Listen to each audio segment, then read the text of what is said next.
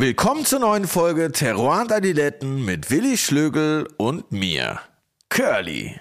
Heute zu Gast Franz Weniger aus dem Burgenland. Ich weiß nix über den, aber als ich gerade gegoogelt habe, stand da Blaufränkisch und mehr. Das klingt schon mal gut. Und ich habe das Gefühl, das bedeutet, dass Willi direkt ausrastet. Aber super, da muss ich keine Hausaufgaben machen und hör einfach mal zu. Eigentlich so wie immer. Auch im Jahr 2022 kommen wir jeden Donnerstag zu euch aus der schönen Suite 102 im Hotel Orania Berlin. Ein paar von euch fragen immer wieder nach einer Liste mit den Flaschen, die wir trinken. Dazu direkt ein Tipp. Wir posten alle Flaschen immer auf Instagram, meistens sonntags. Insofern folgt uns auf Insta und bleibt so immer auf dem Laufenden. Wir freuen uns über alle Kommentare, Likes und auch auf eure Fragen. Verpasst auch nicht den Food Podcast Foodie und Brudi denn Wein ohne Essen macht ja auch keinen Bock. Worauf wir jetzt Bock haben ist Willi.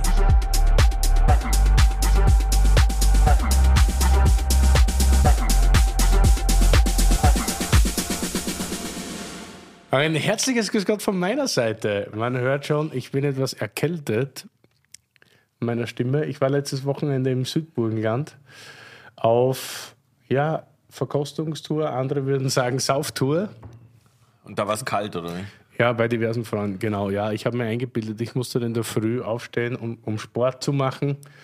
Und da war es wahnsinnig windig und ich war dünn angezogen und irgendwann konnte ich dann nicht mehr laufen und ging einfach. Du wurdest ja immer langsamer. Bist ja, und dann habe ich mich erkältet. Und dann kam ich wieder nach Berlin und war schon erkältet. Und dann habe ich mir noch, wir haben ja in der Freundschaft so eine Booster-Aktion gemacht.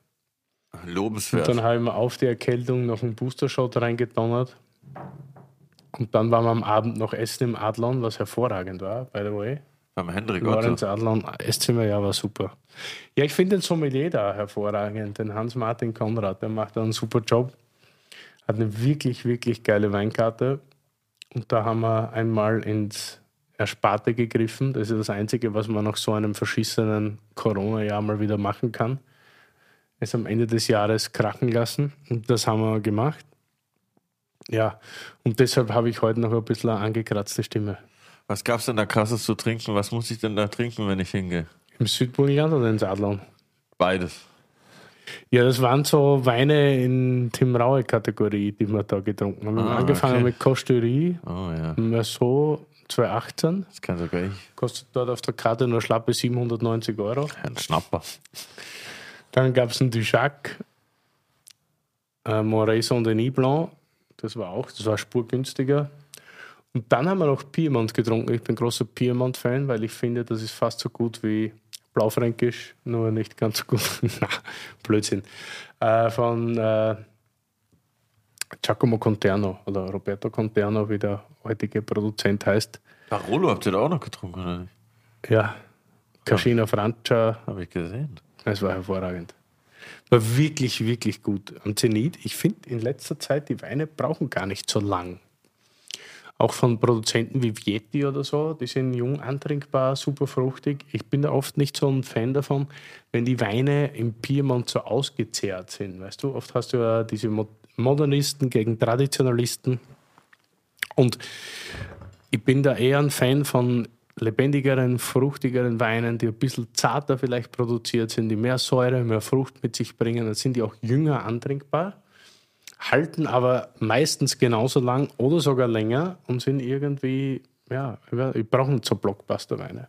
Also muss man nicht zehn Jahre warten, bis man so einen aufmacht? Hm, nee, oft nicht. Man, man hat manchmal mehr davon, finde ich, wenn man wartet, weil dann oft so eine zusätzliche Komponente hinzukommt, die sehr sexy sein kann. Aber man macht auch keine Abstriche, wenn man den Wein jung trinkt. Oder man verpasst nichts so. Das hat ja einmal äh, eine sehr berühmte Weinpersönlichkeit gesagt, dass großer Wein immer groß ist. Und das ist auch bei wirklich großen Weinen, habe ich das auch immer so. Nur manche, die sagen ja, einmal ist der Wein nicht gut und dann taucht er ab und dann so und so. Natürlich schmecken die nicht immer hervorragend, aber man, man kann die Grandiosität immer erkennen. In jeder Phase. Auch schon direkt Jung nach dem Abfüllen, mehr oder weniger. Ja, ja, genau. Außer erst dann irgendwann mal ciao. Aber habe jetzt nicht so das Gefühl. Und ja, ich glaube, dass der Winter, den wir heute hier begrüßen, auch der Meinung ist. Der macht nämlich auch sehr, sehr zarte Weine. Das ist eine große, wie soll ich sagen? Sein Vater war einer der Pioniere des österreichischen Rotweins. Stabil. Und richtig stabil. Und der hat irgendwie immer so sehr, nicht moderne Weine, aber schon sehr kräftige, körperreiche Weine gemacht. Und der Sohn, der Franz, den wir heute hier haben, also Vater hieß auch Franz, Franz Weniger. Der zweite. Der, der zweite, vielleicht auch schon der dritte, ich weiß gar nicht, wie der Opa weniger kostet hat. Weiß ich jetzt gar nicht. Auf jeden Fall macht der eigentlich was ganz anderes und der Generationsübergang ist irgendwie komplett auseinandergewandert. Also die Weine heute schmecken ganz anders wie die Weine davor, aber irgendwie sind sie trotzdem qualitativ sehr, sehr hoch anzusiedeln oder genauso hoch oder höher wie die vom Vater, muss ich sagen. Und das ist witzig, weil eigentlich machen die meisten entweder das Gleiche genauso gut oder besser, aber er macht komplett was anderes, aber unglaublich gut. Und deshalb freue ich mich, dass wir den heute hier haben, weil ich wusste zwischendurch nicht ganz genau, wo das hingehen soll, das ganze Projekt weniger. Und ich glaube, der hat heute auch was extra Spannendes für dich mit dabei. Ja, ich habe hier schon äh, eine Flasche entdeckt, die noch nicht in das Repertoire passt. Deshalb bin ich sehr gespannt, was da drin ist. Ja, Franz ist ja auch ein Alternativdenker und Trinker. Ja, perfekt. Hat jetzt nichts mit den heutigen Querdenkern zu tun, aber er macht sich immer so ein bisschen extra Gedanken beim, beim Winemaking und macht auch andere Getränke. Und deshalb freue ich mich sehr, dass wir ihn heute hier haben. Perfekt. Herzlich willkommen, der, der liebe Franz Weniger. go! So Weniger, Franz. Servus. Grüß dich. Schön, dass du da bist. Du warst gestern unterwegs Ja. und du warst nicht in der Bar Freundschaft. du bist böse. Na, Oh, heim wenn du heute kommst, bin ich Heute komme ich, heute Heute komme ich. kommst, sehr gut. Wo warst du denn? Toulouse-Lautrec. War super, ja. Warst du mit der Brösel? Richtig schöne Grüße von der Richtig, mit der Frau Stefanie. Importeurin. Danke, Ja. danke. Ganz, ganz liebe Grüße ja, zum Oder Heimweg. kochen gut. Haben die Weine für dich auf der Karte? Äh, ich habe nicht in die Karten geschaut. Wir haben die Noch Begleitung nicht. genommen, aber sie haben Noch nicht. Weine. Haben, haben, sie, Ja, haben sie Weine von dir auf der Karte. Sehr gut. Erst erzähl ein bisschen, weil du hast ja schon ein paar Folgen von uns gehört. Wir fangen immer damit an, dass sich der Winzer vorstellt und erklärt, was er tut, warum er es tut und seit wann er es tut. Also du. Dui, dui, wie man im Burgenland sagt. Du, du. Dui. Ja, ich bin so klassisch reingerutscht. Also eigentlich so, wie die meisten aus einem Familienbetrieb reinrutschen. Das heißt, mit 13 einmal die Entscheidung oder mit 14 Weinbauschule oder nicht. Dann Weinbauschule und dann äh, war aber schon so, dass mich eigentlich in der Pubertät nicht wirklich interessiert hat. Und erst nach dem ersten Praktikum in Kalifornien habe ich gemerkt, dass halt Wein cool ist. Wo warst und du in dass da die? Mädels draufstehen. Ne? Ah. Ja, und auf jeden Fall Kalifornien ein riesiger Betrieb. Also ich war bei Kendall Jackson, also es ist wirklich Weinindustrie. Jupp. Und bin dann nach Hause und habe eigentlich gleich gemerkt, dass, dass wir da ganz anders arbeiten müssen, weil, weil wir mit denen nicht mit können. Und ja, und dann war eigentlich das Spannende, dass mein Vater äh, sozusagen ein drittes Weingut gegründet hat in Ungarn. Also er hatte schon zwei gehabt. Und äh, meine Mutter wollte nicht mehr unterschreiben. Also bei einer KfD-Gründung in Ungarn braucht es immer zwei Besitzer, hat es damals gebraucht. Und ich war 19 und er hat mir gefragt, ob er ein Weingut in Schopron oder Weingärten 24 Hektar in Schopron haben will. Und ich habe ja gesagt. Und so bin ich halt zum Wein gekommen. Also dann waren es insgesamt drei Weingüter, du warst 19. Naja, Ans und Mirke, also wir haben drei Kinder. Mein Vater seine Idee, der hat halt nur niemandem mitgeteilt, war, jedes Kind bekommt ein Weingut. Äh, meine zwei Schwestern haben dann irgendwann gesagt, das interessiert sich nicht. Und ja, ja und jetzt haben wir halt, äh, vom dritten haben wir sie praktisch verabschiedet. Und jetzt haben wir zwei Weingüter. Ja. Mittelburgenländischer Großgrundbesitzer. Äh, nicht, nicht erarbeitet, hart erarbeitet. Hat gearbeitet. Meines Was war Vaters. das dritte Weingut? Äh, Wieland, Gere weniger. Ah, richtig. Gab es ja mal, ja. Ja, genau. Richtig. Und wie viel Hektar sind es insgesamt? Also, Also derzeit äh, 24 in Horizon und 25 in Schopron. okay. Ist ja überschaubar. Ja, ja. Wie ist dann weitergegangen? Naja, äh, wie es dann halt weitergeht. Erstens einmal, du bist in Ungarn und, äh, Schenk mal was ein, ja bitte. und die österreichische Weinwelt kriegt dich nicht so wirklich mit. Und, äh, und ich habe aber dann doch äh, ja, so das Erstlingswerk geschaffen, 2000 Syrah. Und äh, der war dann auch ein bisschen so in Österreich ein Erfolg und, und habe dann eigentlich einen Wein gemacht, ja, wo wir so ein bisschen einen kleinen Erfolg gehabt haben. Und äh, ja, bin dann mit einem sehr hohen Selbstwertgefühl reingestiegen in das Ganze. Und dann ist es halt weitergegangen. Also wir haben damals 2000 auch beschlossen, wie ich von Kalifornien heimgekommen bin, äh, spontan zum Gären. Äh, Grund war einfach, dass ich halt gesehen habe, dass die überall die gleichen Hefen verwenden. Also mein Vater hat 92 mit Hefen begonnen, dann hat man französische Berater im Burgenland, man wollte modern sein und haben dann halt französische Hefen verwendet und 2000 war dann für mich klar, okay, wenn wir die gleichen Hefen überall verwenden, in Kalifornien beim 1000, 2000 Hektar Betrieb und wir mit unserem kleinen Weingut hier, das ist dann einfach, äh, da können wir nicht mithalten, wir müssen, müssen eigenständig werden. Und äh, ja, äh, und, und sind dann halt diesen Weg, also dann ist halt der biologische Weinbau dazukommen, 2003 die ersten Biokurse, Bodenbegrünung, so ein bisschen ein paar Probleme in die Weingärten gehabt, wo die normale Wissenschaft keine Lösung drauf gehabt hat und sind dann äh, 2004 biologisch zertifiziert und dann 2006 biodynamisch zertifiziert und äh, dann auch die Auseinandersetzung mit Schwefel, was ist, wie viel braucht es, habe da deutsche Praktikantin gehabt 2007, 2008 äh, und äh, haben wir viel über das auch diskutiert und habe dann meinen eigenen Weg gefunden, sage ich mal so. Aber ich muss mal kurz was fragen, wie, wie kann ich mir das jetzt vorstellen? Also sind die Weingüter jetzt in Ungarn oder in Österreich? Und wo Äh, bist du? ich check's nicht. Also ganz am Anfang habe ich in Österreich gewohnt und bin ins Weingut gependelt. Wir reden von 15 Kilometer. Also Ich glaube, das muss man jetzt dazu sagen, dass das, Es- es ist jetzt Burgenland, nicht- Ungarn ist angrenzend. Ja, ja, ja. Also das- ich bin ja auf der Grenze aufgewachsen, muss man sich vorstellen. Und ich glaube, da brauchst du von einem Kretzel zum nächsten länger in Berlin, als wie ich nach Ungarn brauche. Also in 15 Minuten sind das. Aber dann äh, Haus drüben gekauft und ich habe dann eigentlich, bis die Kinder so im Kindergartenalter waren, drüben gewohnt und sind jetzt wieder nach Österreich gezogen. Aber beide Weingüter sind in Ungarn. Nein, nein, ein Weingut ist in, im Stammhaus, Horizon, gemischter Betrieb bis 82. Mein Vater mit zwei Hektar übernommen und dann auf, jetzt auf 24 Hektar aufgebaut.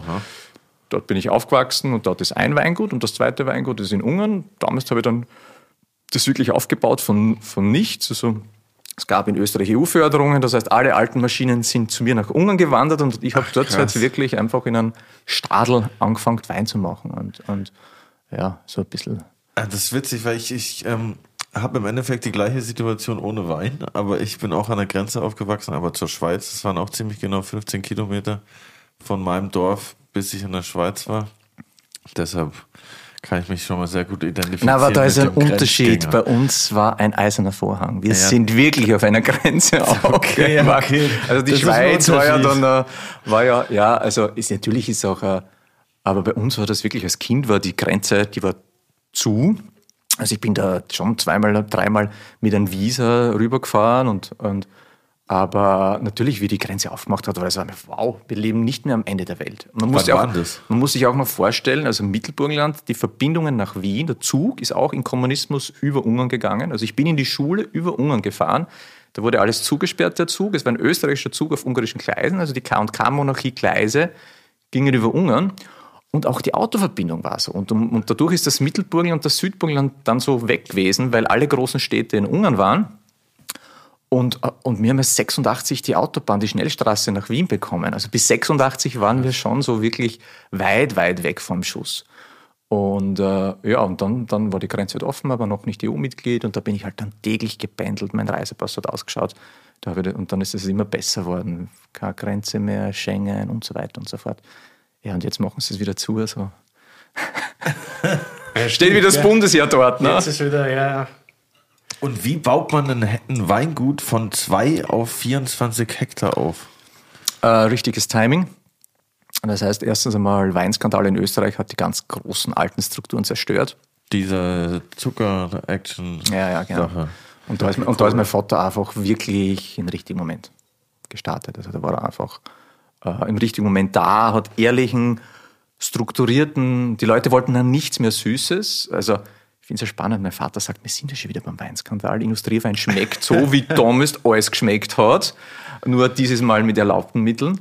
Und, äh, und dann, wo halt einfach ah, Barolo-Style, hart, Tannin, end, ewig lang, fast untrinkbare Weine waren dann modern. Und da ist mein Vater, mein Vater gewachsen mit den, damals noch mit Medien, also mit den österreichischen Medien. Ja. Sind wir dann groß geworden und haben das aufgebaut. Und harte Arbeit. Ja.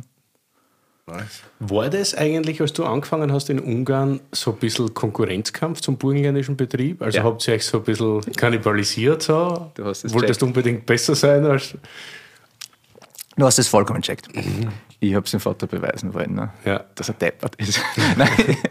Aber das Ja, wie es alle in der neuen Generation, in der nächsten Generation wollen mit den ersten Ja. Jahrgängen. Das ist ja fast immer so. Ne? Aber das Schöne war, weil wir halt nicht dann gemeinsam gearbeitet haben, habe ich machen können, was ich will. Und ich bin dann relativ schnell zu ihm gefahren und habe gesagt, hey du, ähm, hm, kannst du mir da helfen? Ja, bist kann- draufgekommen, dass dass er er- doch nicht so deppert war. Genau, bin dann draufgekommen, dass er doch nicht so deppert war. Aber umgekehrt war es wahrscheinlich genauso, oder? Weil so wie ich den Papa kennengelernt habe, war es ja wahrscheinlich auch so, dass er einmal öfter gefragt hat, vielleicht, wie wir das machen. Ja, er war sehr interessiert an dieser, doch, was die in Klosterneuburg, die Weinbauschule, kriegt man so ein bisschen was Wissenschaftliches mit. Und er hatte eigentlich nur landwirtschaftliche Ausbildung und keine Weinausbildung und das hat ihn schon so interessiert. Äh, Und er ist ein sehr wissbegieriger Mensch. Also mein Vater hat einen Wein gemacht, haben es ewig drüber geschrieben, das Experiment, ich glaube 87 oder so. Er hat halt auch so, wie ich, einfach schräge Sachen gemacht und, und das, das ist ihm bis, bis heute äh, geblieben. Also er ist experimentierfreudig, das, das, das muss ich schon sagen. Ja. Werbung! Digi, ich hab's geschafft. Der Fastenmonat ist endlich hinter mir. Oha, krass. Welcome back. Wie war's? Naja, unterschiedlich. Mal leichter, mal härter. Meistens ein bisschen langweilig. das kann ich absolut nachvollziehen, verstehe ich. Und keine Ahnung, ob ich das so lange durchhalten würde. Mein Lieber, da habe ich die perfekte Lösung für dich. Intervallfasten. Da gibt es viele verschiedene Formen. Von sechs Stunden am Tag bis zwei Tage die Woche. Was man auf jeden Fall sagen kann, ist, dass das positiv auf die Gewichtsabnahme und die Reduktion von Körperfett auswirkt und auch auf den Stoffwechsel. Und noch ein paar Sachen. Und weißt du, was ich dir dazu empfehlen kann? Was denn? Natürlich AG1. Aha. Du weißt, das nehme ich ja schon seit über zwei Jahren, aber auch für spezielle Fastenkuren ist es perfekt. Mit seinem niedrigen Zuckergehalt und der hohen Mikronährstoffkonzentration. Einfach ein idealer Begleiter fürs Intervallfasten. Es liefert dir für fast alle Fasten ein Nährstofffundament aus über 70 Inhaltsstoffen, die die positiven Effekte vom Fasten zusätzlich unterstützen. Es hilft deinen Energiestoffwechsel und gesundes Altern von den Knochen und deinem Nervensystem. Das ist natürlich nice. Voll nice. Und dabei ist es more in one. Du musst nicht zehn unterschiedliche Vitaminpillen dir einwerfen. AG1 ist ein Produkt mit mehr als 70 Zutaten aus natürlichen Lebensmitteln, das viele andere ersetzt. Eine tägliche Portion AG1 liefert ein Nährstofffundament aus fünf verschiedenen Produkten. Es macht somit viele Multivitamin- und Mineralienpräparate, Bakterienkulturen, andere Greens-Mischungen und Pilzkomplexe überflüssig. Jeden Morgen ein Scoop AG1 in kaltes Wasser, schütteln, trinken und du musst dir nie mehr Gedanken über dein Nährstofffundament machen. Genau so ein Nährstofffundament brauche ich. Und Gedanken will ich mir auch nicht machen. Nee, Gedanken will sich eh keiner machen. Safe. Und wie komme ich an das geile Zeug ran? Im Abo wird die AG1 ganz entspannt monatlich frei Haus geliefert. Ganz ohne Vertragslaufzeit. Pausieren und kündigen ist jederzeit möglich. Und im Moment gibt es ein besonderes Angebot, mein Lieber. Auf drinkag1.com slash adiletten erhältst du bei Abschluss eines monatlichen Abos einen kostenlosen Jahresvorrat Vitamin D3 und K2 und fünf praktische AG1 Travel Packs für unterwegs im Wert von 41 Euro gratis dazu. Oha, nice. 41 wie die Nummer von Dirk Nowitzki. Wer? Egal, auf jeden Fall alles nur hier bei drinkag1.com slash adiletten. Werbung Ende. Was haben wir denn hier Schönes in unserem Gläschen drin? Wir haben meine Großmutter, die Rosa Petschowitsch. Mega nices Etikett auf jeden Fall. Hervorragender Rosé haben wir seit habe ich letzten Sommer glasweise, immer wenn er gerade verfügbar ist, bei uns in der Baufreundschaft. Ähm, ja, die, die, die, tu ich was zu Rosa erzählen, oder? Ha? Ja, unbedingt, du wirst, du musst, musst dazu. Aber, aber du kannst, äh, na, die, die, meine Großmutter ist 21 geboren, sozusagen, wo diese Grenze entstanden ist, also wo das Deutsch-Ungarische zerfallen ist und im deutsch-ungarischen Zeitraum war das eine wichtige Weinregion. Dadurch ist einmal Symbolik nett und es war mein erster Wein, wo ich so wirklich drauf geschissen habe. Also ich habe da einfach ungarische Trauben und österreichische Trauben zusammengegeben. Was ja absolut eigentlich verböhnt ist laut österreichischen Weingesetzen. Genau. Also du, es, es geht, aber du kommst auf die niedrigste Stufe. Ja. Du kommst auf EU-Wein, darfst keinen Jahrgang angeben und keine Sorte. Und das ist jetzt ein europäischer Wein, das man normal in Tetrapack kriegt. Ich habe mir da ein bisschen beholfen mit Mozart und Bartok. Mega. Voll, da sind so viele Details auf diesem Etikett. Ich rasch komplett aus. Das ist ja mega geil. Auch dieses, das Haus und Ja, dann H für Ungarn. und Aus. Das ist krass. Und dieser Barcode in dieser Ziehharmonika. Digga, was ist denn Ja, da die? Ziehharmonika haben die Russen gestohlen. Wie die russische Besatzung gekommen ist, meine Oma hat von, also im Zweiten Weltkrieg eine Ziehharmonika gekriegt und dann sind die Russen gekommen und sind, haben bei uns gewütet und haben diese Ziehharmonika. Und dann kann sie sich nicht mehr leisten, ja. Ja, und war eine starke Frau. Und äh, ich habe ein schlechtes Gewissen gehabt, weil ich habe immer einen Spritzer gemacht, einen roten und einen weißen Spritzer nach dem Essen. Dann hat sie damit so einen Teekocher, hat sie den warm gemacht immer noch im Winter. Und sie hat gesagt, wenn sie stirbt, ja, wenn sie stirbt, muss ich ja immer einen Spritzer ans Grab bringen. Und, Wirklich? ja, und ich habe das halt immer vergessen. Da habe erst voriges Jahr wieder angefangen, ihr Spritzer einmal im Jahr aufs Grab zu bringen. Mit der Oma einen Spritzer am Grab. Ja, das ist romantisch. Das ist Voll. Mega. Und, äh, und, ja, und jetzt habe ich gesagt, jetzt machen wir ihren Wein. Und auch dieser Vor dieses Bečovic zeigt irgendwie auch diese Multikulturalität unserer Region, des Ja, voll. Burgenlands. Kroaten, Slowenen, Ungarn, äh, Burgenländer und ja. Also ihr könnt das Cover jetzt nicht sehen, aber googelt mal. Wir verlinken es euch hier unten, links, rechts, oben, überall. Und dann bewundert das. Das ist richtig geil. Ich bin ja nicht weit weg aufgewachsen von der Gegend Ja, tatsächlich. Und das ist ja wirklich, das kann man sich ja, wenn man nicht auf der Grenze aufgewachsen ist, fast gar nicht vorstellen, dass man da so der Straße entlang eine Viertelstunde in Ungarn, eine Viertelstunde in Burgenland durch die Gegend fährt. Und das ist alles von der Region her und von der Landschaft und natürlich auch vom Weinbau das Gleiche ist. Es ist ja nur eine politische Grenze dazwischen und das hat ja nichts zu tun mit der landwirtschaftlichen Grenze und so. Und so sind ja auch die Weine nicht schlecht. Ich meine, es gibt da wahnsinnig viel Blaufränkisch, der dort Keckfrankosch genannt wird. Es gibt unglaublich viel Furmint, eine Sorte, die gerade so eine eine Renaissance irgendwie erfährt. Gott sei Dank. Es gibt leider sehr wenig. Aber Man merkt es immer noch an der Infrastruktur.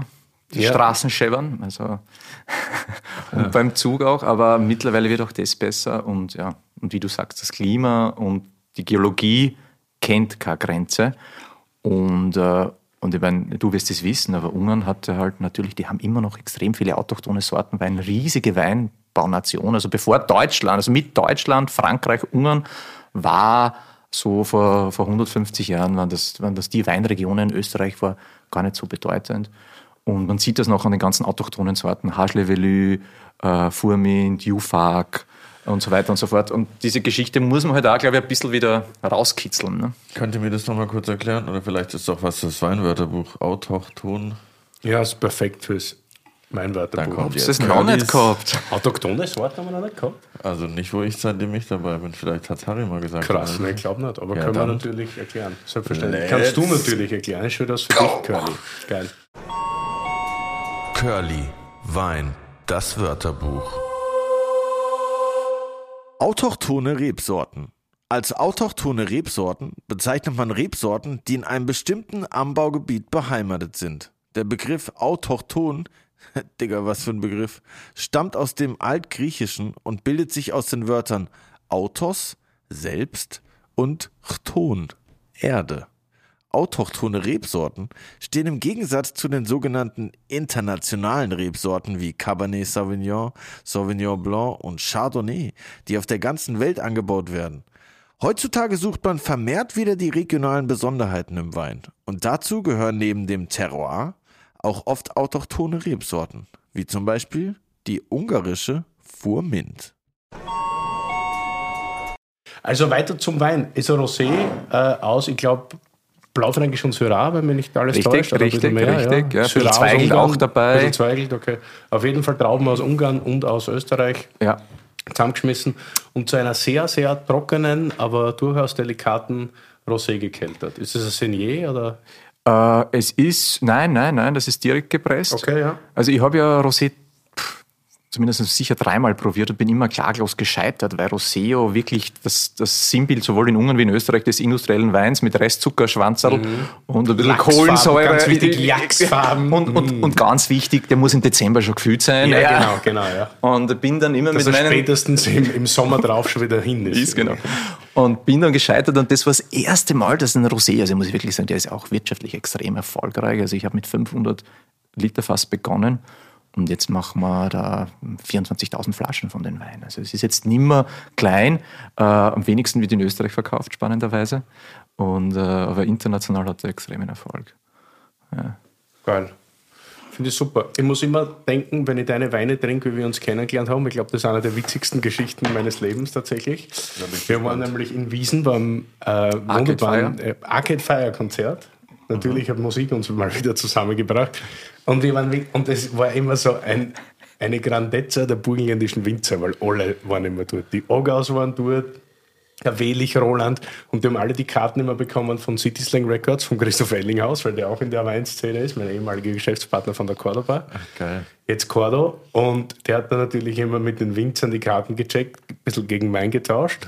Smarter Move. Und dann waren wir da wirklich blau. Also ich war dort mit Hans-Martin Gesellmann.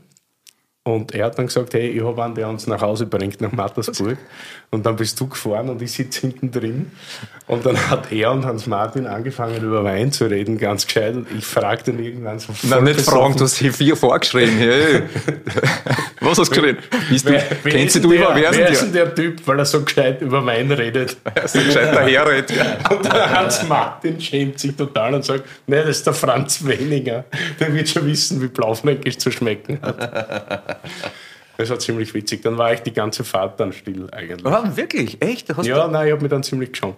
Na, man, man hat das Gefühl, du schaust dir eh für nichts. Und ich habe das, auch- ich hab das immer Das cool gefunden. nicht. Ich, ich schaue mich total. Aber ja, Man unterschätzt dich, nach außen bist der Stahl, stahlhart nicht- und so, die nach innen wahrscheinlich der weiche Willige. Wenn die Mikrofone ausgehen, ineinander. aber Auf jeden Fall finde ich die Entwicklung des Weinguts ganz, ganz arg. Also wir haben jetzt Burgenland, Ungarn und dann haben wir natürlich mit Ungarn, ich, ich kenne ja das Weingut weniger oder Dina unter dem Dürau. Ne? Ja, Dürau ja, war das Flaggschiff, das war einer der großen Blaufränkisch Ende der, oder, oder Mitte der 90er, Ende der 90er, gemeinsam mit, weiß ich nicht, Beowulf etc., also die großen, die es da halt so gegeben hat. Äh, Jetzt ist es ganz anders. Es gibt viel mehr Weine, es gibt ganz viele verschiedene Etiketten auf ungarischen und auf der burgenländischen Seite. Der Weinstil hat sich prägend verändert, würde ich sagen. Ist das alles gekommen mit dem Einfluss von Bio oder wie? Ah, gute Frage. Oder sagst sehr, du sehr einfach, dass du eher Frage. trinkigere Weine jetzt machen willst und nicht mehr so die super Blockbuster, die man Ja, für es- 15 Jahre gern weglegt? Oder? Es ist eher so, wie sich mein Geschmack äh, mitentwickelt hat. Wenn du herumkommst international und trinkst und eigentlich, da muss ich schon sagen, seit äh, zwei, drei Jahren oder seit, sagen wir seit, ja, vielleicht schon seit fünf Jahren, bin ich auch eher so auf den Trinkwein gekommen. Qualitativer Trinkwein, was ist doch super, wenn die Flasche leer ist. Ne? Und wir haben 2007 eine Entscheidung getroffen, nicht bei den Magazinen mehr mitzumachen. Also keine Wein-PR und keine Bepunktungen unserer Weine sozusagen zuzulassen. Oder zumindest nicht dafür Geld auszugeben. Und äh, dadurch habe ich gemerkt, dass äh, mein Verkauf ja nur mehr dann funktioniert, wenn die Flasche leer ist, weil dann der Händler nachbestellt. Und, und da wird einfach gemerkt, dass die Trinkigkeit, also dass der Wein, wenn er einen guten Zug hat, einfach ein wahnsinniges Plus ist, weil die, die Weine getrunken werden.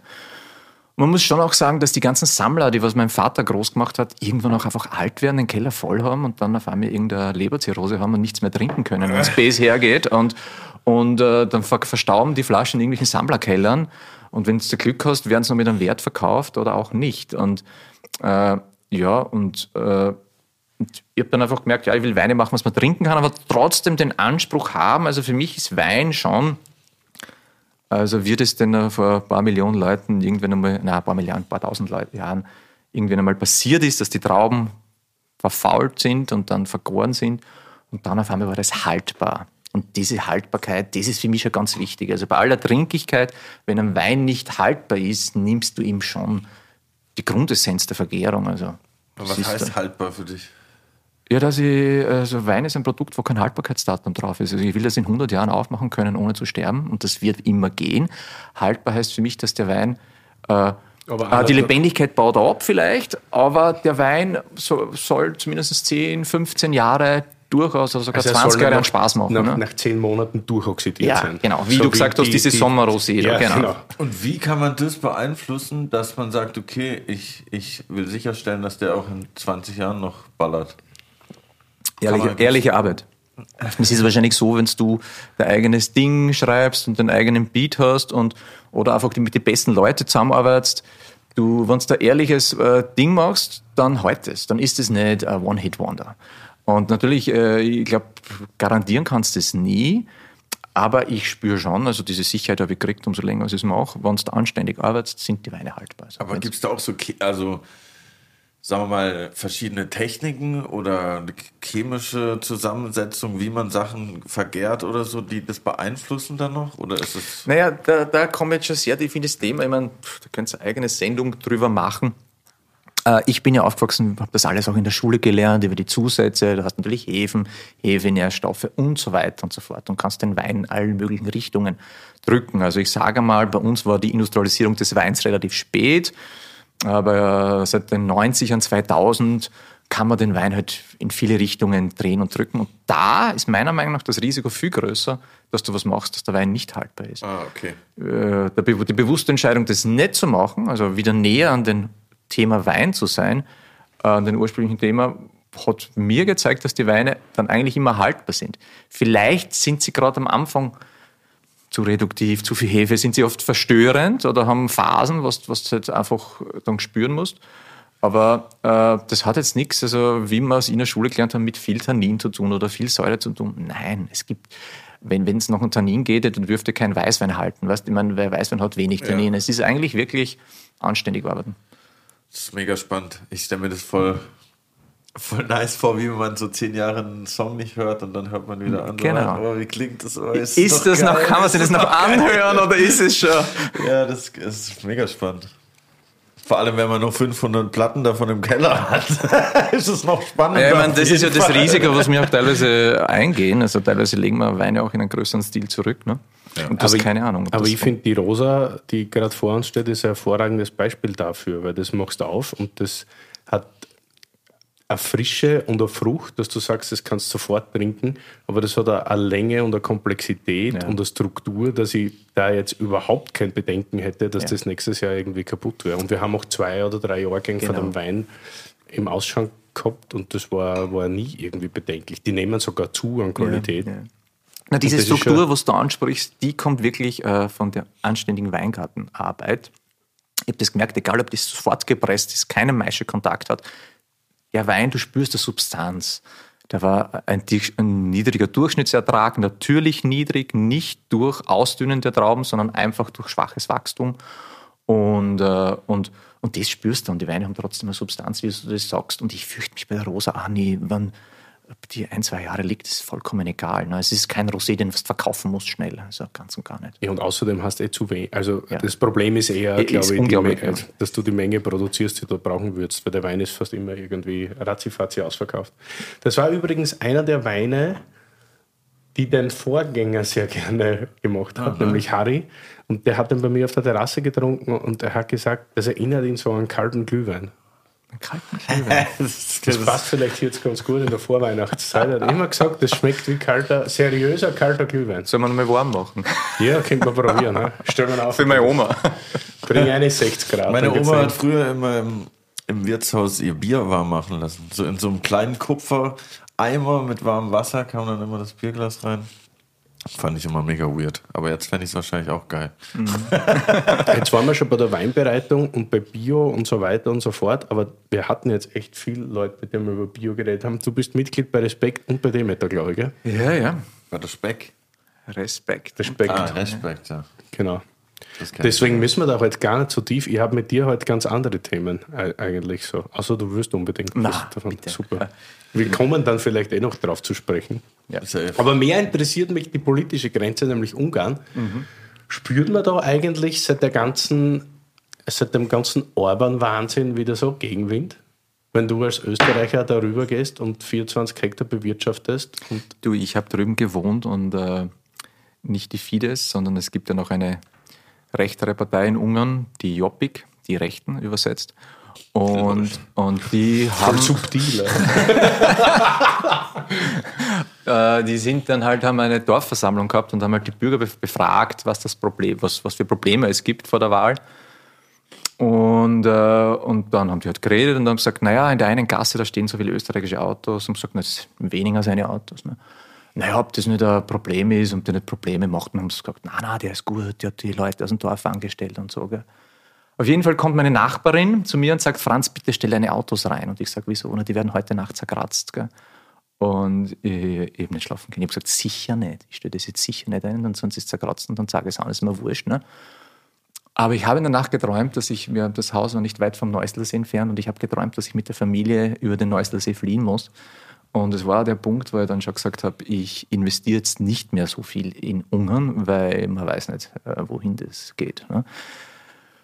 Äh, Gegenbewegung auf der anderen Seite muss ich auch ganz ehrlich sagen, äh, dass ich jetzt selbst der Regierung gegenüber nie irgendwas gespürt hätte und auch wirtschaftlich jetzt da keine Probleme gesehen hätte. Man, man weiß natürlich, wie das ganze System funktioniert, aber ja, wie gesagt, also ich, das Gefühl ist schon irgendwie. Aber andererseits, du hast gesehen, was wir in Österreich haben. Also es ist ja nicht, ist ja nicht äh, gut. Man muss jetzt sagen, es gibt so vielleicht. Lichtblicke. Es Ja, gibt ja, ja. Lichtblicke äh, in österreichischen Politik, sagen wir es mal so. Aber leben die Autos noch oder sind sie? Äh, sie leben noch und sie wurden auch nicht zerkratzt Sehr in der gut. Nacht. Also das war alles okay. Okay, also kann man Aber sagen, es gibt immer wieder solche Sachen, aber jetzt nicht so, dass mal irgendwie ein Haus niedergebrannt wird, wie man es von anderen burgenländischen Nein. Familien Na, na. Na, der, äh, ja, gehört hätte.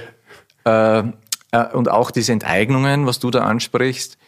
Mm, Man muss schon noch sagen, es gibt noch eine Art Rechtsstaatlichkeit in Ungarn. Also das Grundbuch gehört dazu. Also unsere Flächen sind im Grundbuch eingetragen und das Grundbuch gibt es ja überall dort, wo die K&K-Monarchie war. Also ganz spannend.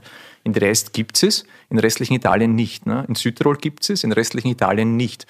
Und das Grundbuch ist auch für die Ungarn heilig. Und wir stehen da drinnen und ich fürchte mir jetzt nicht, dass da die Flächen wecken. Also wenn sie das machen, äh, also das kann ich mir jetzt nicht wirklich vorstellen. Was da damals gesagt war, war natürlich, und man muss auch ein bisschen den Hass verstehen der Ungarn auf, den- auf den Westen. Äh, nur ein Beispiel, also das Wasserleitungsnetz wurde von den Franzosen gekauft und der Strom, Stromnetz von der E.ON. Und ich kann mich erinnern, es war 2015 und ich habe mich einfach geärgert, weil ich in einem ungarischen Betrieb mehr für den Strom zahle als wie in Österreich. Und habe halt meinen Kundenberater verlangt und die E.ON sagt zu mir, was, was ich will? Ich sage, nein, Kundenberater. Ich sag, wir haben keinen, wir haben das Monopol. Wollen Sie Strom oder wollen Sie keinen Strom? Ne? Und, äh, und die sind mit die Preise, die haben das gekauft, sind mit die Preise raufgefahren und haben die Ungarn ausgezockt und den ganzen Osten ausbluten lassen. Und natürlich ist es dann einfach, ja, scheiße. Ne? Und da, da Kann man entsteht dann halt der Hass. schon Ne? verstehen teilweise. Ja, genau. Das muss ich mir merken, was für Kundenberater. es gibt keinen Kundenberater, ich habe das Monopol. Das Und mittlerweile führst du ja beide Betriebe. Richtig, ja. Äh, was macht da mehr Spaß? Oder läuft das alles durch einen Keller jetzt Nein, mittlerweile? sind zwei oder? Keller, sind Also zwei die getrennte ungarischen werden in Keller. Ungarn verifiziert, die Ja. österreichischen in Das Bulgarien. Problem ist ein bisschen, dass du den Fokus so schwer behalten kannst. Äh, Ich stehe schon extrem auf meine ungarischen Lagen. Also diese, dass du, diese Würzigkeit, was du von den Gneis- und Klimaschiffe daherkriegst, das ist schon einzigartig. Ich merke immer mehr, dass die Horadschoner Böden aber super Glu-Glu-Weine können. Also das muss man jetzt auch wieder sagen. Also das habe ich auch eine Zeit lang unterschätzt. Also wo die, die ungarischen Weine, die Böden eher so doch immer gewisse Grundseriosität mitbringen. Und äh, du, du kannst gar keinen Trinkwein einfach machen in einem Steiner. Ne? Und so, ja. Und das ist wieder der Vorteil für Österreich, aber ich kann jetzt nicht sagen, was Als jetzt. böser Südburgenländer würde ich sagen, dass die Mittelburgenländer gar nichts anderes können als Klugluweine. Du müsstest Kommerzweine sagen. nee. Weil Glu-Glu wäre positiv. Ja, in der, ja, ich weiß, ich ich weiß, was du meinst. Ich weiß, was du meinst. ist Glu-Glu? Glu-Glu ist so, äh, glaube ich, der französische oder Pariser Bistro-Begriff für Weine, die ähnlich wie der Rosé Pop and Pur. Machst auf, Genau. seriöse Struktur, aber trotzdem kannst du das trinken. Unkompliziert. Poppen pur. So wie dein, dein Kabi. Das Now ist, äh, talking. die Großteil der Kabis sind auch Glu-Glu-Weine, verstehst Mhm. Macht auf. Poppen pur, Baby. Ja, genau. Das ist geil. Kannst, jeden kannst du ein. T-Shirt machen drauf. Ja, safe, Digga. Ich lasse Ah, apropos Okay, also, also beides irgendwie so. Wenn du jetzt Weil- Poppen pur auf deinem T-Shirt stehst, dann schreibst du komplett raus. Nein, nein, nein. öffnet hier gerade seine Jacke. Ich, ich habe ein T-Shirt für euch mit, das bringe ich euch. Oha, geil. Ungefragt Geschenke ist immer ein Win. Werbung. Willi, jetzt musst du sehr stark sein. Wieso, wo sie ist? Naja, du hast doch so abgehatet über den Autohändler, der euch den neuen Bulli noch nicht geliefert hat, weswegen Lou für eine Woche irgendwo in der Pampa warten musste. Erinnere mich nicht daran. Doch, Alter. weil ich dir jetzt auch mal was beibringen kann. Kennst du See You Camper? Nee, nie gehört. Was ist das? Das ist vor allem erstmal richtig nice. Bei CEO Camper kannst du online Wohnmobile in über 20 Ländern buchen. Mit paar Klicks kannst du das Ding konfigurieren und Add-ons dazu buchen. Das Ganze mit einer riesigen Auswahl, über 150 Vermieter weltweit. Vom kleinen Truck-Camper bis zu riesigen Luxus-Motorhomes.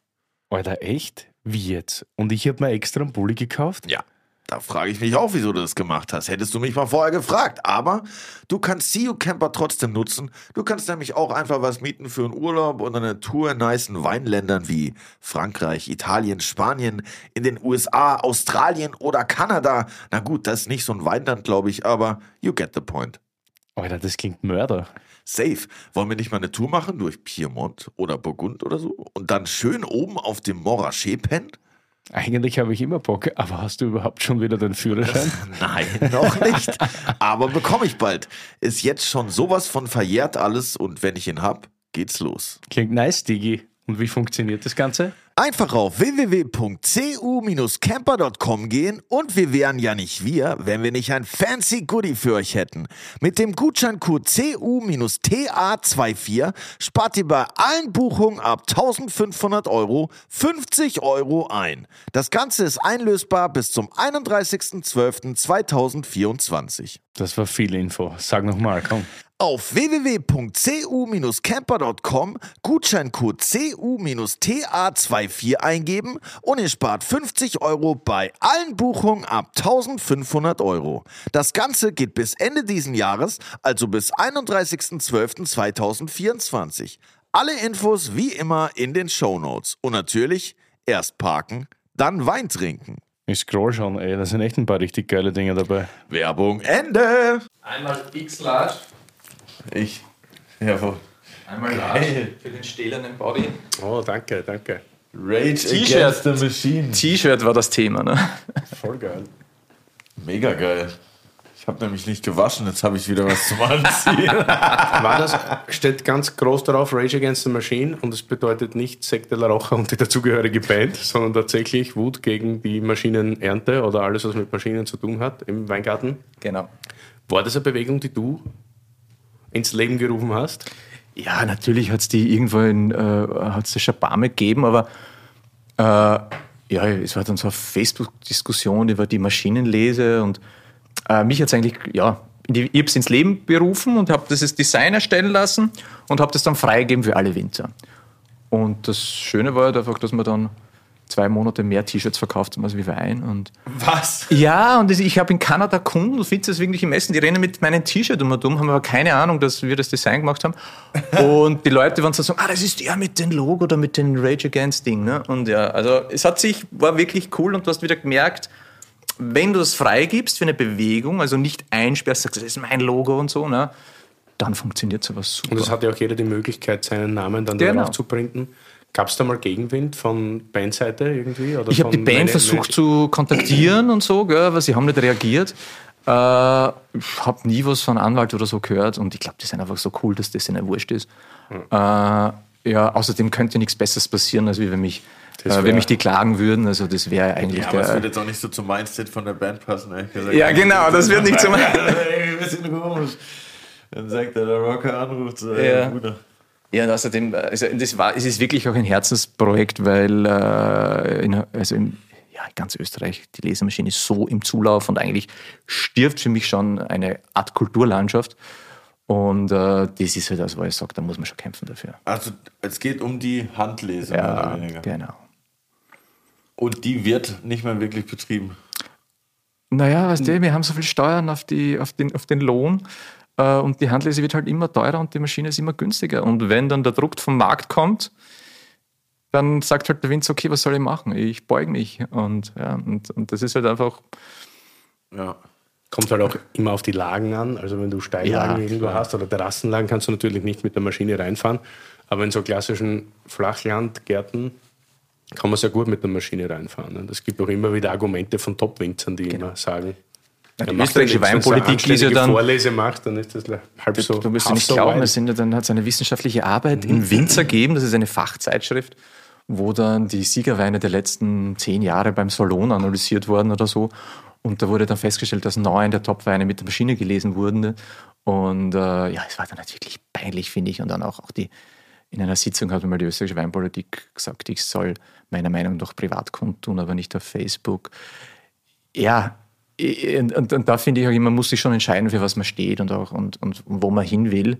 Und ich glaube, wir sind ein klein strukturiertes Land in Österreich und wir müssen der Feinkostladen werden und, und nicht der Massenproduzent. Und das ist einfach wichtig. So, wir trinken jetzt den nächsten Wein. Das hast du schön Man gesagt. sieht, das ist eine relativ politische Folge, das finde ich sehr gut. Ich kann nicht anders. Richtig. Du bist ja der richtige Mann dafür, bist kein Leiser. Von rot zu weiß. Von Rot zu Weiß, Wie die österreichische zu Flagge kommt danach wieder rot, hoffe ich. Ja. So schaut's aus. Rot, Weiß, Rot, wir sind nicht da, super. Da steht 243 von 1400. Ich nehme an, das ist die Flaschenanzahl. Oh Mann, ich liebe limitiertes Furming Zeug. 2020 aus der Lage Stein. Nein, es ist, äh, die ungarische Verkostungsjury hat befunden, dass der Wein kein typischer Furmint ist und hat mir das Recht genommen, die Lage drauf zum Schreiben. Die Lage wäre Steiner und jetzt habe ich halt nur Stein draufgeschrieben. Also er kommt von der Lage Steiner, aber das darf ich offiziell nicht drauf. So wie du es ja auch, das habe ich mal in, der letzten, in einer der letzten Folgen erzählt, sehr schlau im Südburgenland, da kommen wir dann noch zu sprechen drauf, eine Domain gekauft hast. Ich habe alle Domains meiner Lagen gekauft. Okay, äh, ja, dann sind wir eh schon beim Thema, nämlich ich pack's- Prüfnummer. Das wunderbare Thema Prüfnummer ist für alle, die Curly, rieche mal rein. Ist das ein typischer Furmint? Bruder. Was hast du? Pulverfass? Piratenschiff? Piratenschiff ist ein hervorragender Ausdruck, aber genauso riecht es. Genauso riecht gell? Kennst Ja, du beim Kinderfasching, Kinderkarneval, diese Cowboy-Pistolen Ja, mit diesen roten Ringen? ja klar? Digga, das war, das war Und wenn es da so weggeht, genauso ist das. So Stimmt echt, ja. oder so Schweizer Kracher, wie wir sie kennen. Ihr sagt Böller dazu da in Deutschland. Genau, so richtig reduktiv. Ja, genau. Würde so ein Fomint auch riechen? Nein, das ist Fumint. Ich Ja, weiß. ja. Nicht offiziell. Na, die Frage, diese Reduktion, was, was, er, was er da, also ich finde das wirklich fast eine sehr geile Reduktion. Ah, das ist echt wie dieses Schießpulver, Digga. Das ist ja crazy. Gänsehaut. Gell? Und, und äh, das ist für mich einfach äh, das, das spannende Thema, dass das eigentlich, die, alle Gärungsprodukte haben die Möglichkeit, sich selbst zu stabilisieren über, über die Hefe. Und die Hefe, wenn die, das ist, jetzt wird es halt auch wieder sehr, wenn die Hefe stirbt, gibt sie dem Wein neues Leben. Also alles, was stirbt, erschafft neues Leben. Und dadurch äh, hat durch den, den langen Kontakt mit der Hefe, und wenn die Hefe gut ist, kriegt ein Wein diese Reduktivität und das eigentlich eine natürliche Stabilität des Weins ist. Und das ist einfach so schön. Der kann sich selber stabilisieren. Ne? Und das ist halt Wundergärung, sage ich immer. Also Wunderverwandlung. Also alles, was stirbt, kommt zum Leben. Äh, das Wort human, ne? Aus der Erde wurden wir gemacht, zur Erde werden wir. Also es ist ja auch ein, ein Humus und Human, also gleicher Wortschatz. Und, äh, und da kommst du dann in diesen Punkt und da finde ich aber, das ist geil. Aber natürlich kann das nicht nur Fumint, also das können viele Sorten. Also das ist jetzt nicht so, dass das jetzt unbedingt typisch für Fumint ist, sondern ja. Der ist auch relativ lang, so mäßig, oder? Ja, das ja, ist auch sehr lang. Ich finde den Also geil lang. hervorragend. Wir haben gerade 19 gekauft. Das ist auch sehr, sehr gut. Hat ein bisschen Zucker von 19er, ja, Ja, genau. Ist hängen geblieben, aber ja. Äh, ich finde das generell super. Wo kommt auf einmal das Selbstbewusstsein her, von diversen Winzern wieder so super, trockenen Fuhrmint auszubauen, weil das gab es zwischendurch gar nicht. Weißt du, wo wir alte äh, Furmintstöcke gefunden haben? Am Dürau, am Hausweingarten, was immer mit unserem Haus verbunden war. Die Weingärten wurden ja mit den Häusern verbunden, so wie der Wald auch zum Haus gehört und nicht zur Familie. Wie meinst du das? Verstehe ich nicht. Ähm, naja, ich weiß jetzt auch nicht, wie das war. Also wir, wie die Esther ist, also wir, ich glaube 1828 durften wir Besitz haben und so. Gell? Und dann wurden halt, wurde halt der Besitz des Burgenlands halt aufgeteilt und je nachdem, wo die Häuser gestanden ist, hat man dann so genau in der gleichen Reihe die Weingärten aufgeteilt, den Hausbesitzern. Ah, okay. Und äh, es, es, jetzt ist es nicht mehr so, aber beim Wald ist es noch so. Also der burgenländische Wald, der Urborealwald, den kann ich zum Beispiel nicht verkaufen. Das ist ein Gemeinschaftswald Echt? und der kehrt meinem Grundstück. Also das ist jetzt nicht, das gehört meinem Hausgrundstück, ist mit dem verbunden und ich darf die Bewirtschaftung auch nie aufgeben. Also es ist gesetzlich vorgeschrieben, das sind so, es ist halt entstanden wie im Kommunismus, wo man dann wieder äh, das Land wieder den Leuten gegeben hat, hat man halt verschiedene Ideen gehabt, wie man das gibt. Ja, und dort haben wir halt diesen Furmint gefunden. Aber ja, warum Furmint? Ich glaube, wir haben es erst einmal gecheckt nach nach so vielen Jahren, dass die burgenländische Weingeschichte ungarisch ist und nicht österreichisch. Und äh, wenn du, wenn's du in Blaufränkisch schaust, die erste urkundliche Erwähnung von Blaufränkisch in Österreich, Wikipedia, ist in der Thermenregion. Weil Burgenland vor 21 nicht das Österreich war. Ne? Also du musst in der ungarischen auch noch, um Gottes Willen. Naja, und du müsstest halt in der ungarischen Geschichte schauen. Und ich glaube, jetzt ist einfach, wir sind halt einfach jetzt die zweite Generation Winzer, die was sich nicht scheut zu sagen, ja, okay, wir sind eigentlich deutschsprachige Ungarn und kulturell, weinkulturell sind wir mehr Ungarn und da ist halt dann der Furmint sehr logisch, weil das ist die, die wertvollste ungarische Sorte. Ne? Gab es ja aber lange Zeit immer nur süß. Ne? Ja. Also ähnlich wie so die Renaissance des Welschriesling auch gerade stattfindet, habe ich das Gefühl, der Furmint geht auch voran. Ja. Es gibt halt viel weniger Furmint. Richtig. Es gibt fast überhaupt keinen. Wie viel gibt es insgesamt? 40 Hektar? Nein, ich glaube weniger. Ich glaube, wir reden von 15 Hektar in Österreich. Ja. Also, äh, ja. Aber ja. gibt es dann verschiedene weil du meinst, der eine wäre dann süß gewesen, heißt aber trotzdem Furmint und der eine ist eher. Ja, Furmint nein, nein, hat eine ähnliche, also nicht nur Ampelographie, aber generell also dünne Bärenhäute, korrigiere ja. mich, wenn irgendwas falsch ist. Nein. Und das hat relativ wenig Eigencharakter. Nicht? Und dann war das halt immer super, weil gerade am Neusiedler See oder in der Gegend um den Neusiedler See kommt sehr regelmäßig die Botrytis, das ist die Edelfäulnis. Und äh, das war halt immer super, um edleren Wein herzustellen, wenn die die Trauben befällt, weil Wasser herausgezogen wird aus der Beere, viel Zuckergradation übrig bleibt und du hervorragende Beeren auslesen, Rusterausbrüche oder Trockenbeeren auslesen daraus keltern konntest Aha. und die natürlich am Markt viel mehr wert waren als trockene Weine. Bevor der Zucker, der Rohrzucker nach Europa gekommen ist, war Süße extrem begehrt und Süßwein war halt so das, das, das Gold.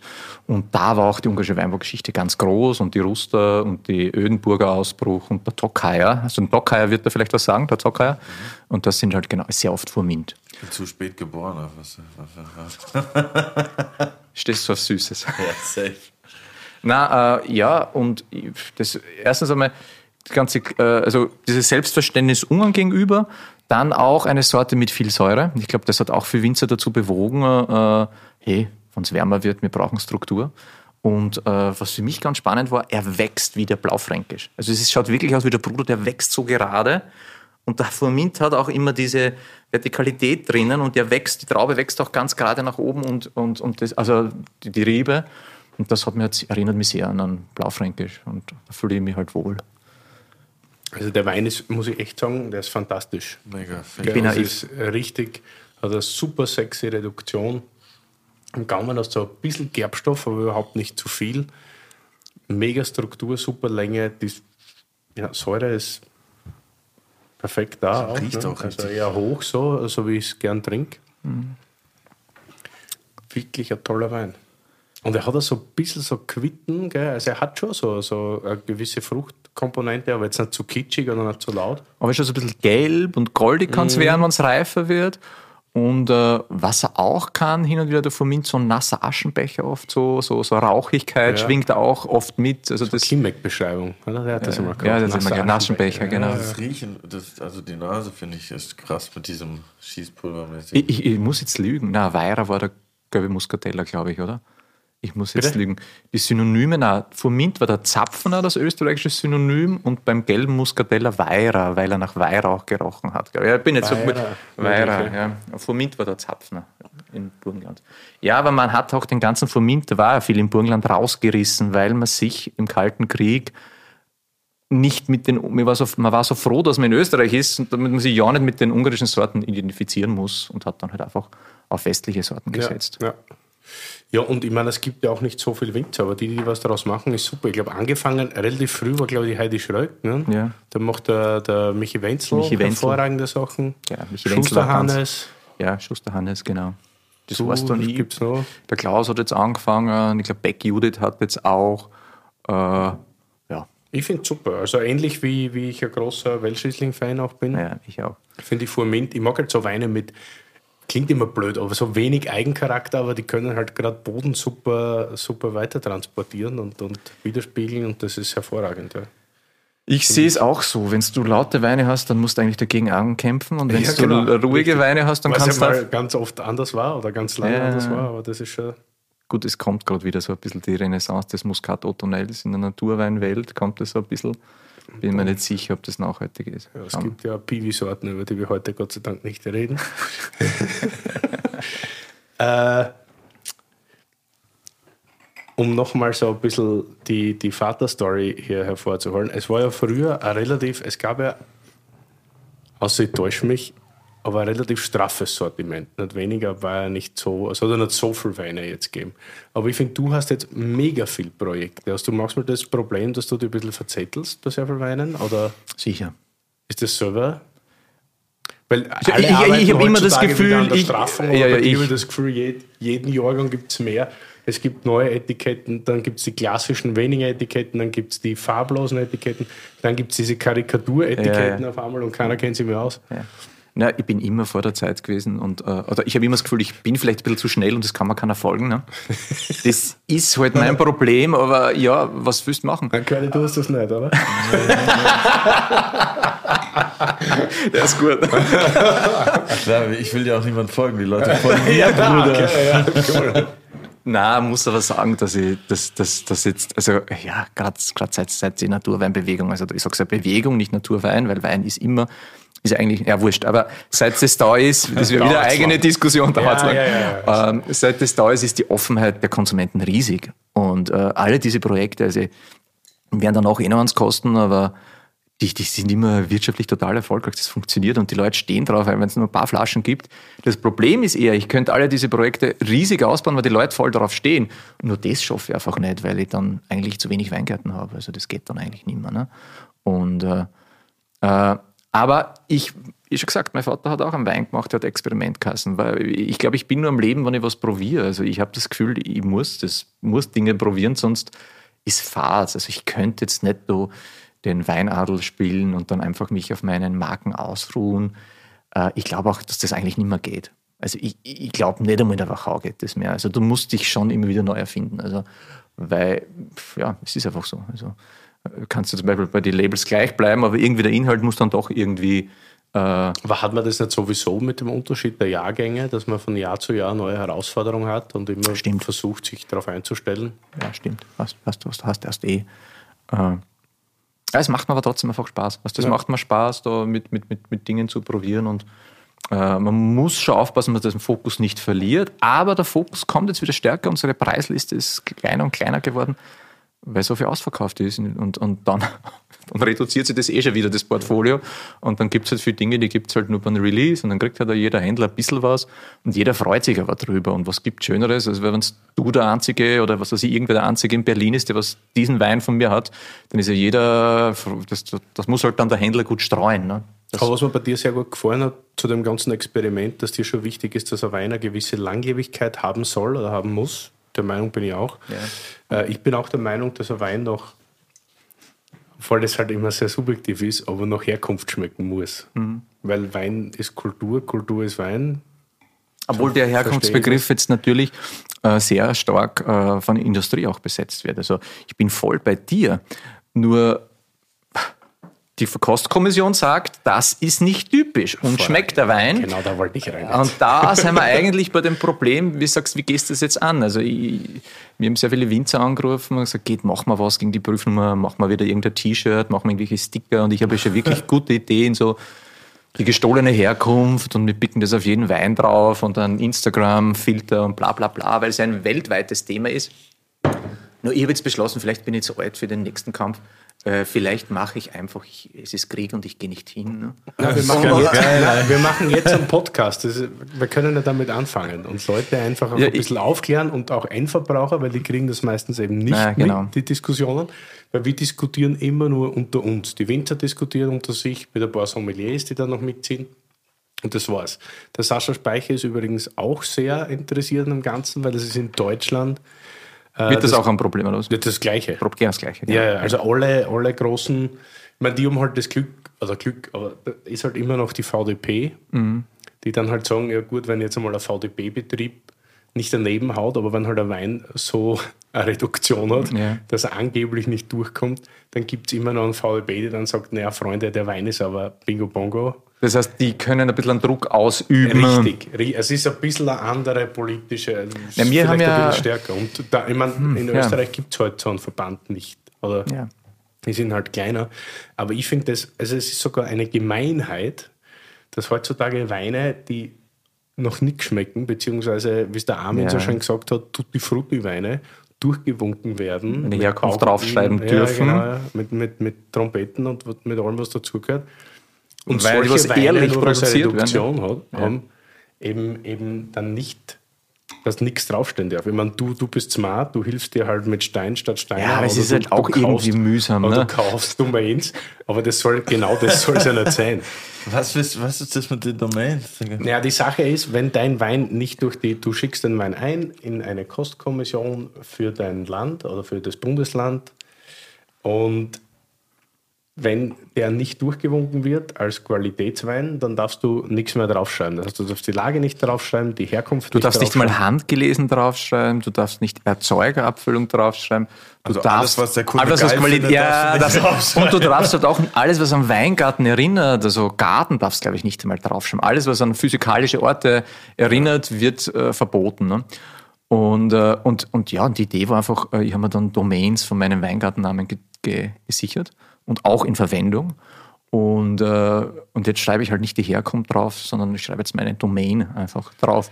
www.steiner.at oder, Smart. oder www.seibritz.at. Äh, Das geht noch, aber es ist halt immer die Frage, wie lang. Und, äh, aber da bin ich halt auch so, wir sind halt alle schwach. Kein Winzer traut sich, diesen Kampf vorm Gericht einmal durchzuzetteln, weil im Endeffekt sind es Beamte, was sagen. Das entspricht nicht der Herkunft. Man müsste vielleicht einmal das Budget zusammenstellen und sagen, okay, jetzt machen wir ein Gerichtsverfahren. Ich habe nachgewiesen, dass der Wein von diesem Weingarten kommt. Also das ist keine Kundentäuschung. Ich kann in meinem Kellerbuch nachweisen, dass dieser Wein von diesem Kellerbuch kommt. Und nur weil dort sechs Hirnseln Verkoster sagen, der ist untypisch, darf ich das nicht draufstellen. Und ich bin, würde wäre echt gespannt, was ein Richter dann einmal sagt. Sagt er, ja, pf, okay, ist es eine Kundentäuschung oder nicht? Und man könnte auch die Prüfnummerkost, das ist ganz ehrlich, also ich glaube, die könnte man sehr leicht aufstellen. In der Prüfnummerkost steht drinnen, dass es diese Kost wiederholbar sein muss. Also es muss eine Kost sein. Wenn ich das wiederhole, muss das gleiche Ergebnis kommen. Das heißt, da sitzen sechs, Leute und wenn über drei entscheiden, dass der nicht typisch ist, fliegt er durch. Aber es ist sehr oft passiert, also da kann der Armin auch ein Lied davon erzählen, Dass du den Wein dreimal einschickst. dass du dann- dreimal einschickst, zweimal geht er nicht durch, einmal geht er durch, oder du schickst die Weine in ein Weißweingebiet, dann ging es durch, wenn, und oder umgekehrt schickst die weißen Weine in ein Rotweingebiet. Das heißt, sie, ist, sie funktioniert nicht, weil unser Menschengeschmack keine 99 Punkte vergeben kann. Äh, Du lässt dir deine Musik auch nicht be- bepunkten oder bewerten, sondern du kannst maximal ein Gefühl vermitteln und im Endeffekt eine Rezession bekommen. Und wegen dem finde ich es eigentlich schon schwer, idiotisch. Also es war damals das richtige Werkzeug nach dem Weinskandal, muss man sagen. Damals war es das richtige Werkzeug, da gab es viel Scheißwein. Nur jetzt äh, wird damit äh, Individualität beraubt. Also der Freigeist der jungen Winzer wird Ich habe beraubt. das Thema jetzt kurz gehabt mit dem Christian Zechmeister, der jetzt bei der ÖWM ist. ÖWM ist, genau, ja. Ist ja auch ein guter Verein am Ende des Tages. Äh, bei der Weltschließling-Verkostung in Neustadt, beim Sommelier Summit. Und da hat er auch gesagt, da waren halt auch einige Weltschließlinge dabei, die ja auch kein Qualitätswein waren. Ja, ja. Die wir aber für die besten Österreichs hielten oder jetzt noch halten. Äh, und da hat er auch gemeint, naja, man darf da der Kostkommission teilweise nicht böse sein, weil halt im Weingesetz steht, wenn ein Wein trüb ist, ist er automatisch kein Qualitätswein mehr. Aber dann sage ich, na gut, dann muss man das Weingesetz halt mal novellieren. Umschreiben. Ja, mal novellieren. Ich meine, das kann ja nicht sein, dass man sich festhält. Ein Bier darf trüb sein, ein Wein darf nicht trüb sein. Ja, man muss selber, also ich kann mich erinnern, ich bin beim Stangelwirt in Kitzbühel gesessen und dann ist äh, eine Münchner Dame mit dem Porsche vorgefahren, ist reingekommen und hat einen Apfelsaft bestellt. Und ich kann mich erinnern, sie hat dann ganz böse zurückgeschickt, weil dieser Apfelsaft nicht trüb war. Weil er nicht trüb war. Und was das soll, sie trinkt das nicht. Das ist ein Industrieapfelsaft. Gell? Hat dann aber ein Cola Light bestellt. Also das war dann das Traurige an der Geschichte. aber so zu viel. Also bei Lebensmitteln ist trüb halt schon positiv besetzt und Stimmt, bei Wein ja. ist das immer ein Fehler. Man denkt halt direkt an Bio, so wenn, ja. du, wenn du einen trüben Apfelsaft das hast. Das, genau. So, boah, der, hab, da muss er besser sein. Der hat noch keine Chemie gesehen. Aber ja. das hängt ja natürlich auch zusammen mit der, mit der Lobby. Ich meine, es gibt ja auch genug so Industrieweingüter, die sowas noch zusammenbringen, also Weine in der Qualität und das dann natürlich so durchwinken. Aber Nein, es, ist, es hat mehrere Faktoren, man darf da nicht eins unterschätzen. Also wir haben ja sogar der Willi Klinger, also nicht Zechmeister ist da eh, hat bei Podiumsdiskussionen Aldo Sohm und Jensen Robinson und da haben wir mich hingestellt, haben wir schon ein paar Mal, habe ich schon mit den Politikern über das diskutiert. Aber man wird dann schnell in diese Naturweinecke abgeschoben und sagen, was braucht sie für Orange-Zeug da irgendwo Herkunft? Gell? Und ich sage immer, um das geht's nicht. Es geht, äh, es geht um Weine, die was einfach gut sein und die was das nicht dürfen. Ne? Und äh, also das ist auch schwer für gewisse Politiker zum Verstehen, sage ich jetzt einmal so. Und das nächste Thema ist einfach auch, man muss sich schon dessen bewusst sein, dass er Weine Industrialisierung erlebt. Und mein Vater hat immer schräge Weine gemacht. Also Brettaner Mütze oder sowas war immer Teil unseres Kellers. Also es war jetzt nie, dass die, die saubersten und klarsten Weine waren. Es waren immer Wie Charakter. Brettaner Mütze. Brettaner Mütze ist super für Curlys Weinwörterbuch Hervorragend. Ja. ja. perfekt. Ich habe auch eine Mütze auf gerade. Let's go! Curly, Wein, das Wörterbuch. Bretanomyces Brettanomyces bruxellensis, kurz Brett genannt, ist eine Hefeart. Und nein, ich habe nicht Latein studiert. Sie erzeugt im Wein und übrigens auch in Bieren einen Fehlton, der nach Pferdestall, Leder oder nassem Fell riecht. Was die Sache kompliziert macht, es gibt Weine, bei denen ein leichter Brettton zum Charakter gehört. Der Unterschied zwischen einer interessanten Eigenschaft und einem offensichtlichen Fehler ist fließend und manchmal schwer zu erkennen, wie im echten Leben. Zum Beispiel bei gereiften Bordeaux-Weinen gehört ein leichter Brettton zum Charakterbild, ebenso bei manchen Weinen von Franz Weniger. 2000 Dürer hat gewiehert. Ja, ja, bitte immer. Also mhm. Weniger hat immer, äh, hat immer. Äh, also ich kann mich erinnern, 1993 äh, war der erste Önologe in unserem Keller und der hat dann das Wort Bretterner Mythos meinem Vater äh, erklärt. erklärt und, gesagt, und dann gesagt, und die ganzen Weinbauern aus dem Dorf sind zusammengesessen und gesagt, Alter, was ist das? Ah, wenn es nach Pferdestall riecht. Gell? Und ja, war so ein Aha-Moment und dann haben wir halt, halt, halt der Hexenkampf angefangen und für 20 Jahre haben wir das halt versucht nicht zu haben. Und äh, teilweise ist es äh, schrecklich, weil eigentlich teilweise wurden den Weinen dann die Seele beraubt, nur damit man halt keine Bretter und Mütze im Wein hat. Ne?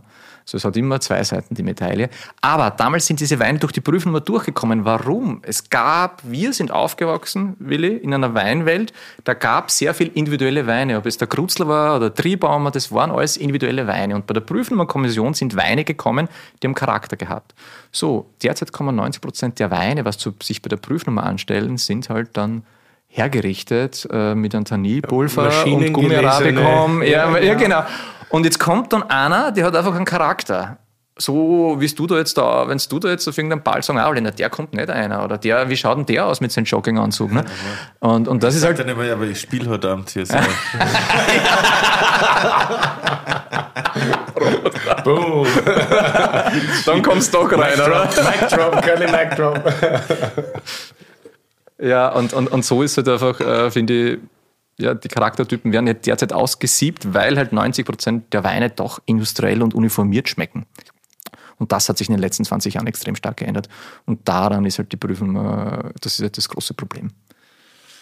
Ja, man muss da halt wahrscheinlich echt mal so eine, ihr müsst da echt mal so eine Gang gründen und so einen Aufstand machen für die Novellierung des Weingesetzes. Ja, wir schreien eh immer in einer Novellierung oder nicht, aber eigentlich müsste man mal solche Leute auch, ich weiß nicht, ob der Podcast da was bringt, aber Ja, man müsste das wirklich und auch überregional, nicht nur in Österreich, weil Genau, es jetzt ist- seit zehn Winter in Deutschland und es ist hier das gleiche Problem. Ja, Das wird in die Also Geschichte ich, eingehen. ich finde es ja spannend, dass das in Frankreich in gewissen Regionen funktioniert. Also Beaujolais, die haben ja das dann immer die Verkostung regionsspeziell. Beaujolais funktioniert, Burgund funktioniert. Südfrankreich funktioniert nicht, Loire meistens auch nicht. Also dort wird in gewissen Regionen wird ihnen die Herkunft gestohlen aufgrund der Prüfnummerkommission, also in den kommerziellen Regionen. Und in den kleinschichtigen, kleinstrukturierten Regionen hat sich die Prüfnummerkommission weiterentwickelt, weil es so viele individuelle Charakter gibt. Und für mich ist das noch ganz wichtig, der österreichischen Politik zum Sagen, wenn sie da jetzt zuhört, wo wollen wir hin? Wollen wir, wollen wir, wollen wir äh, äh, ehrliche äh, Landwirtschaft zeigen oder wollen wir eine Industrielandwirtschaft zeigen? Und ich glaube, da sind wir einfach zu klein. Ich fand den Vergleich voll gut mit Feinkosthandlung oder Supermarkt. Das fand ich auf jeden Fall. 0,9 Prozent der Weltweinproduktion oder 0,5 Prozent. Was brauchen wir Industriewein? Sorry, äh, das können andere besser. Ja, und vor allem, was will man die Politik erklären? Ich meine, es gibt so viele Weinpioniere wie dein Vater, die Gesellenmanster, gut, man mag jetzt Roland Weilig oder die Krutzler im, im Ding. Und also, wurscht, wenn ich da jetzt nenne und wenn nicht. Oder die Heinrichs, ich meine, Wahnsinn. Und die waren immer ihrer Zeit voraus. Gerade, also was Wein betrifft und was Landwirtschaft betrifft und so weiter. Und jetzt auf einmal sollen sich die alle täuschen und keinen Qualitätswein mehr produzieren. Also das kann ja irgendwo, muss man ja ganz einfach bis drei zahlen können. Das geht in Da die muss Hosen irgendwie. Verstehen, da muss man auch verstehen, okay, ja, die Leute sind halt vielleicht wieder eine Spur weiter oder so. Ja. Aber es ist... Und es kommt schon so dazu, es ist sogar so, dass internationale Sommeliers das mittlerweile schon als negativ sehen, wenn du eine Prüfnummer drauf hast. Teilweise ja, ja. Das Und das ist sogar. schon das Tragische eigentlich. Äh, Es ist vielleicht schon zu spät. Das Weißt du, was ist ich meine? der, der kommerzialisierte Markt, ja, Ja. Die, die, die sich darauf stützen und dann halt diese Sommelierblase oder die internationalen Top-Lokale, Top-Sommeliers, die sich damit befassen, die dann wirklich sagen, so, na, ich will eigentlich die Weine nicht mehr, weil ich eh schon weiß, die werden so hinmalträtiert. Das ist so, dass sie ins das ist System Korsett reinpassen. reinpassen. Genau so ist es. Das ist eigentlich nicht cool. Ne? Da, wollen wir, da wollen wir auf keinen Fall hin. Jetzt muss ich dich noch für eines rügen, allerdings. Du machst ja Wein im Südburgenland, Ja, irgendwer hat gesagt, den besten aus dem Südburgenland. den besten aus dem Südburgenland. Mic Drop. Nein, das sage ich gar nicht. Aber wir haben oft diskutiert über das Südburgenland. Und vor kurzem war ein, ein Winzer, den ich sehr schätze, da, aus der Stuttgarter Gegend, nämlich der Rainer Schneidmann. Das, das will er das Thema aufbringen. Ich habe den Wein im Zimmer. Wenn du dich noch erinnern kannst. Natürlich kann ich mich erinnern. Ich wollte den Wein heute mitnehmen, ich habe ihn aber nicht bekommen. Es war ein äh, Blaufränkisch Lembler. Ich kann mich nicht mehr auf den Jahrgang erinnern. Ich auch nicht. Auf jeden Fall Sind wir gesessen mit dir und du hast den Wein in der blind. Cordoba und du hast gesagt, das ist ein Südburgenländer. Ich habe gesagt, das ist ein Südburgenländer und dann hast du Nein gesagt und habe gesagt, gut, dann ist er in der Polyester Bodig vergoren. Also in Genau. der Poly Das musst du jetzt kurz erklären und vielleicht in Deutsch nochmal sagen. Es ist halt wirklich ein Thema, es ist schwer zum äh, beschreiben. Also es gibt eine Region in Burgenland, das Südburgenland, das hat immer so eine ganz eigenständige grüne Frische im Wein. Und Aber vor- bevor du das jetzt schön redest, eigentlich hat er gesagt, der liebe Herr Weninger, dass sich das ganze Südburgenland und die, das Terroir des Südburgenlands darüber definiert, dass sie die Bottiche, die Chemobottiche verwenden für, als Gärständer. Ja? Das heißt Und Plastikding jetzt, pass auf, und jetzt hat er von seiner Tante, oder Ein Tante, er, ja. hat er selber einen Weingarten, nämlich im Seibritz, wahrscheinlich da unten einer der besten Lagen, die es gibt, ja, und erklärt aber jedem, dass der Wein jetzt überhaupt der beste ist. Ja. Nein, nein, ich- zuerst sagt er, nein, aber wirklich zuerst erklärst, dass das Ganze... Aber was meinst du mit und das- Chemo-Ding? Also da, da muss jetzt schon... Das, sind ich, ich, ich Fiberglasbottiche. hole aus ein bisschen. Ja, okay, jetzt erklär, Ich hole wollte es aus, weil ich, ich will jetzt schön, schön reden, das Ganze. Na, im Endeffekt, äh, vor, vor, vor, vor 20 Jahren haben wir dann irgendwann Verkostung gehabt und dann sind wir draufgekommen, dass ein nordburgenländischer Wein so geschmeckt hat wie die südburgenländische. Und ich bin immer auf den Geschmack gestanden und ich stehe noch immer auf diesen Geschmack. Gell? Und dann haben wir diesen Winzer besucht und sind draufgekommen, oh, das Einzige, was der gleich macht wie die Südburgenländer, sind, dass die gleiche Gärmethode hat. Und man muss jetzt das so erklären, das Lagerhaus, ich weiß nicht, gibt es das in Deutschland? Na, Das Lagerhaus, das ist so, Lagerhaus. Nein, aber das ist nicht das Lagerhaus, das ist bei uns, das heißt das Lagerhaus. ja, das Das ist ein da kaufen alle Landwirte kaufen dort ein. Genau. Und, Die und, Bank. Und das, und, und das Südburgenland ist eine sehr klein strukturierte Region. Und, waren, und dadurch haben sie Gär- Gärgebinde immer nur so gehabt, wie sie es braucht haben. Und das Lagerhaus hat dort unten Polyesterbottiche von einem, Herst von einem Hersteller Chemo, heißt der, T-E-M-O. ja, Chemo äh, verkauft. Und äh, bei uns im Mittelburgenland wurden diese Polyesterbottich von einem Hersteller Resistan verkauft. Und irgendwann sind wir draufgekommen, wenn Wein in dieser Chemobottich vergoren wurden, haben sie so einen grünen Geschmack bekommen. Und Eigentlich will ich jetzt nur erklären, dass das Mittelburgenland ein genauso tolle Böden hat wie das Südburgenland. Nur die falsche Bottich. Genau, was ein vollkommener Blödsinn ist. Nein, nein, und ich muss ja auch das wieder widerlegen, weil du, du hast ja dann gesagt, das ist der beste, was ich ever gemacht habe. Und ich habe jetzt zwei Weine im Keller und ich habe einen auch schon wieder abgefüllt, der was genau diese grüne, frische Aromatik, was ich meine, hat, was nie in einer Bottich war. Und jetzt habe ich einen zweiten Wein. Also dieses Aroma kommt sowohl als Hefe, Hefe-Nebenprodukt natürlich vor, aber du könntest halt mit dem Chemobottich, und das ist halt gerade so ein bisschen in der Naturweinwelt eine Renaissance, also dieser Polyesterbottich, also gerade in der Loire hat man das jetzt sehr oft, aber das wird- geht fast zu weit. Also es ist so speziell, da kann fast keiner folgen, wenn wir reden da über einen Behälter. Aber es ist halt wieder so, ist es fake, weißt du? Hast du einen Behälter, der was den Geschmack macht, na, dann ist es ja nicht mehr die Herkunft. Aber Ne? was bringt es denn so warum nimmt man so einen Polyester-Bottich? Also einfacher ist einfach, oder warum? Genau. Erstens ist mir das günstiger, das ist der Hauptgrund, einfach und günstig und du kannst es nachher wegstellen. Aber äh, ich habe versucht, Leuten zu unterstellen, dass sie das vielleicht bewusst machen. Also ich habe das nie Weil, versucht. weil das einen gewissen Geschmack ja, vielleicht ja, ja, ja, ja, Und genau. hat eine komplette Region quasi Das so. habe ich aber wirklich nicht gemacht. Nie öffentlich. Nein, du nicht, aber der Clemens Marley hat es Ja, gemacht. der und ist ja- ja, der ist laut gewesen. genauso viel wie Wein aus, aus der Antarktis wahrscheinlich. Ne? Nein, Aber aber ist immer ein sehr lauter junger Mann, der aber, ja. ich bin der Meinung, dass man alles diskutieren darf und muss.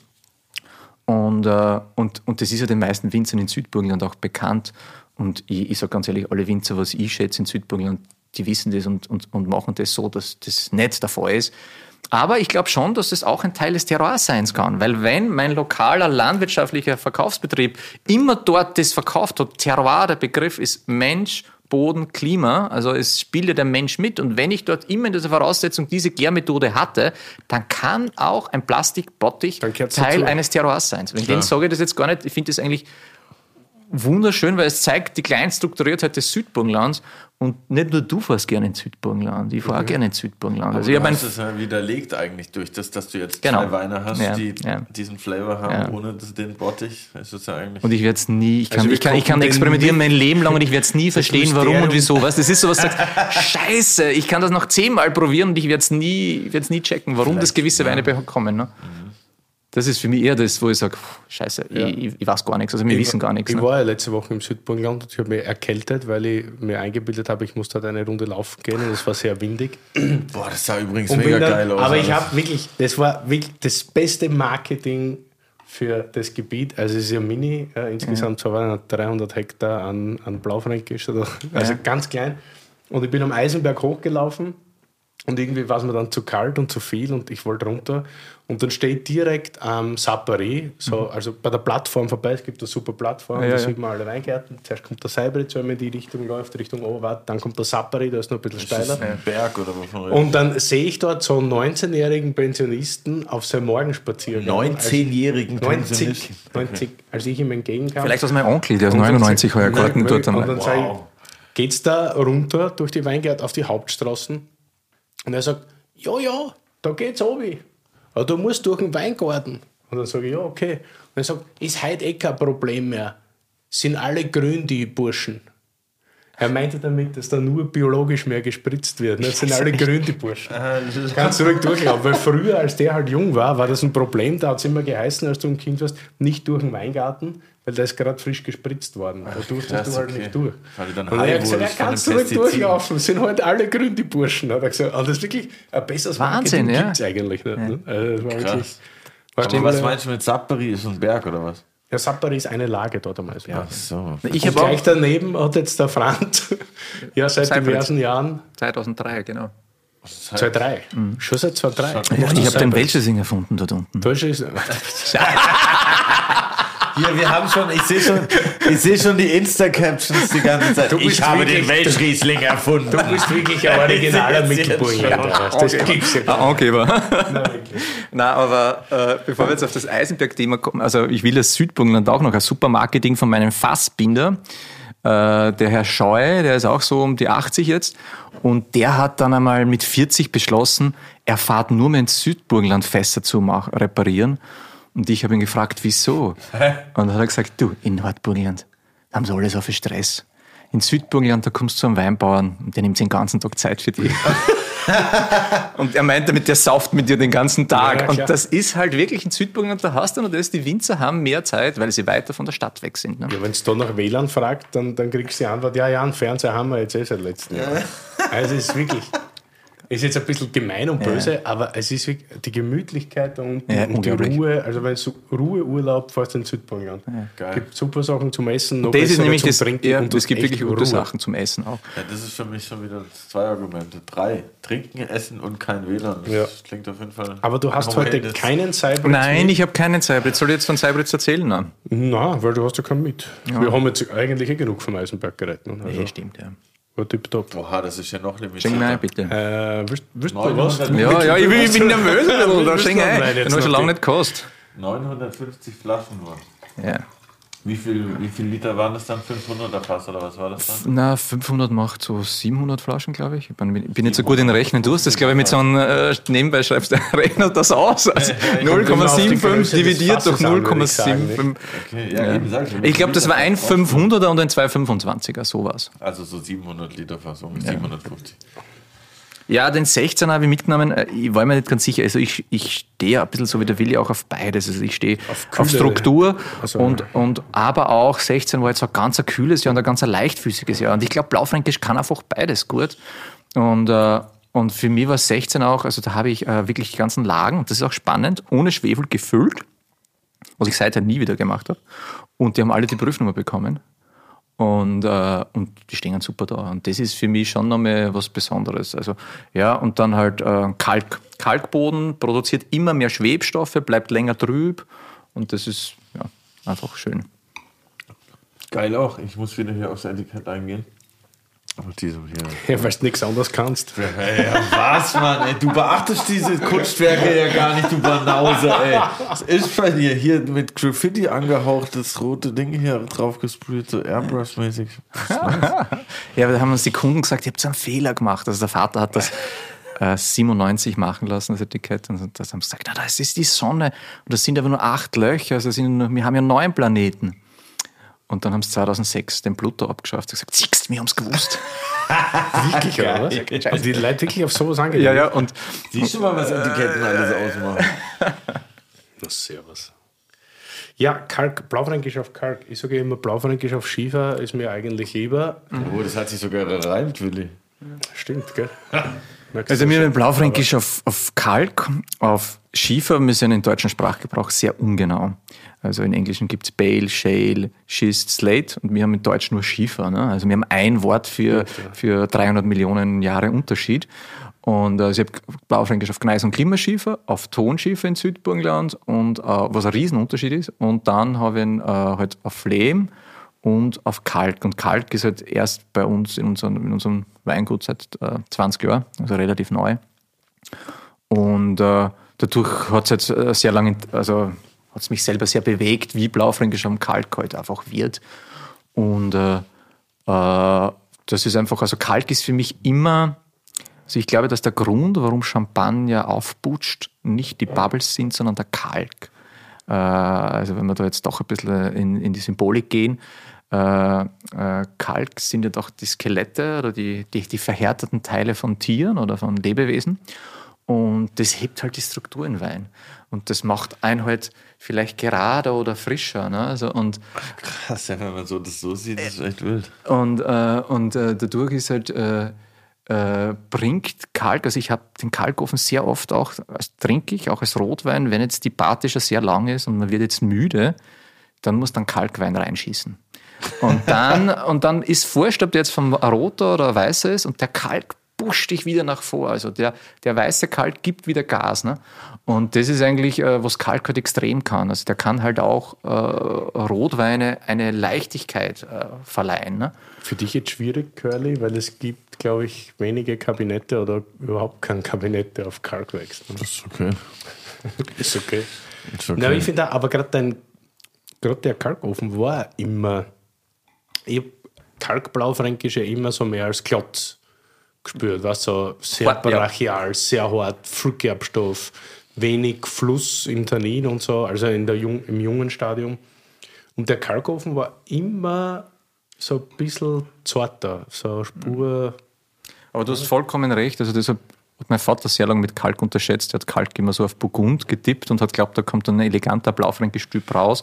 Aber Willi hat eigentlich recht, meistens sind die Kalktypen dann eher die bisschen eckerten. Also man könnte sich so vorstellen, wie das Tannin feiner zerrieben ist. Oder wenn man sich das vorstellen will, leckt man am besten einfach an einer Sichtbetonwand. Also Beton ist ein großer Teil Kalk. Und diese Staubigkeit, was man dann, dann im Mund hat, vom Beton, das ist vielleicht dieser Grip, diese Tannine, was so ein bisschen schmirgelt, sagen wir, also ein bisschen so reibt auf der Zunge und am Gaumen und das ist halt der Kalk und das kann teilweise schon sehr störend sein. Ja, Das kann man für alle, die heute zuhören und einen dickeren Geldbeutel, das ist ja auch vielleicht kurz Werbung für ein anderes Weingut, das ich auch sehr schätze, wo man das hervorragend probieren kann, ist im Weingut Brilach.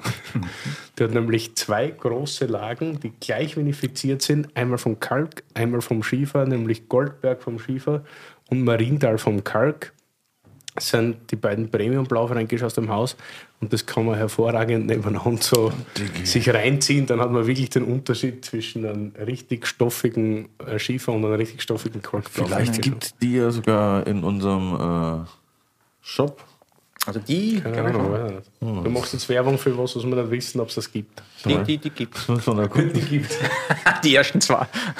Nein, den dritten aber, sogar. aber das ist schon das ist echt gut. Vor allem 16 ist jetzt auch wieder so. War jetzt nicht so ein Jahr, wo wir alle so total happy waren, aber im Endeffekt habe ich es jetzt, jetzt finde ich es genial. es. Ja, genau so ist es. Unterschätztes Jahr, kühles Jahr. Ja.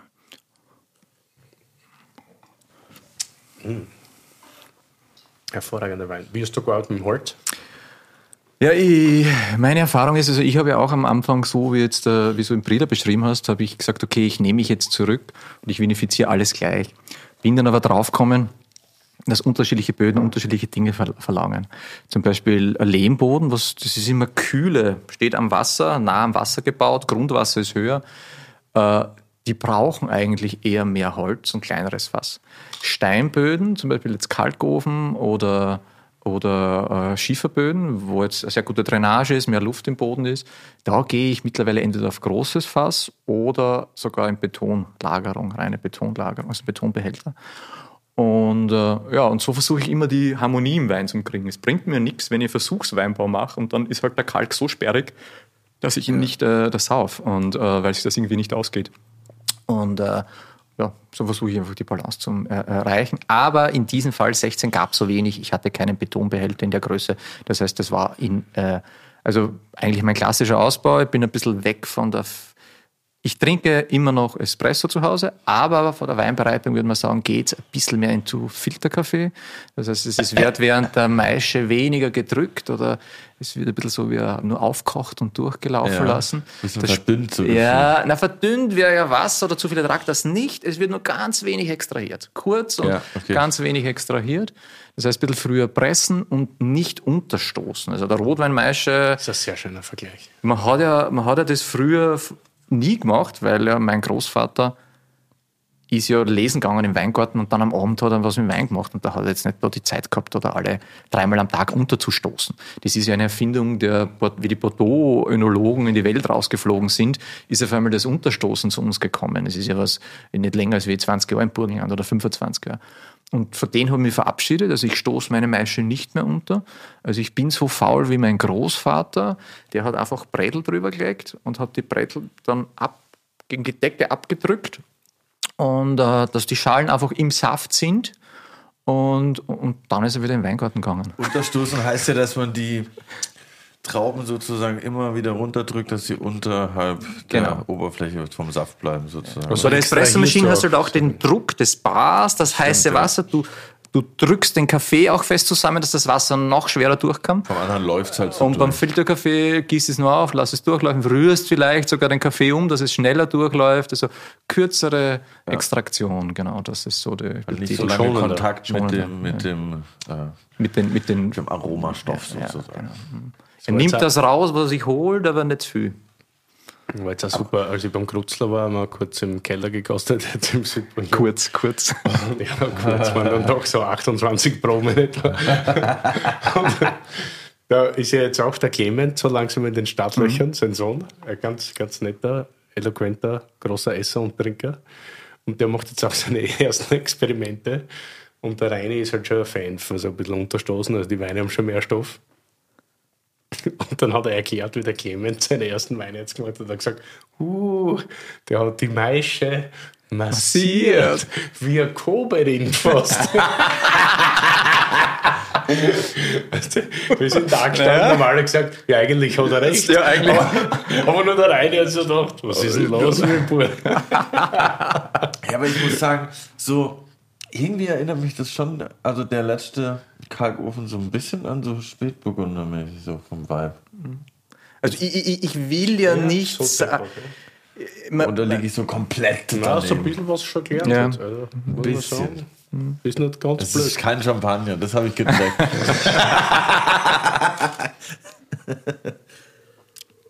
Ich will natürlich auch nicht ins Kli- Klischee fallen, dass jetzt die Blaufränkisch mehr burgundisch werden, also, also, aber du hast natürlich schon recht und ich glaube, das war aber auch die Stärke dieser Sorte.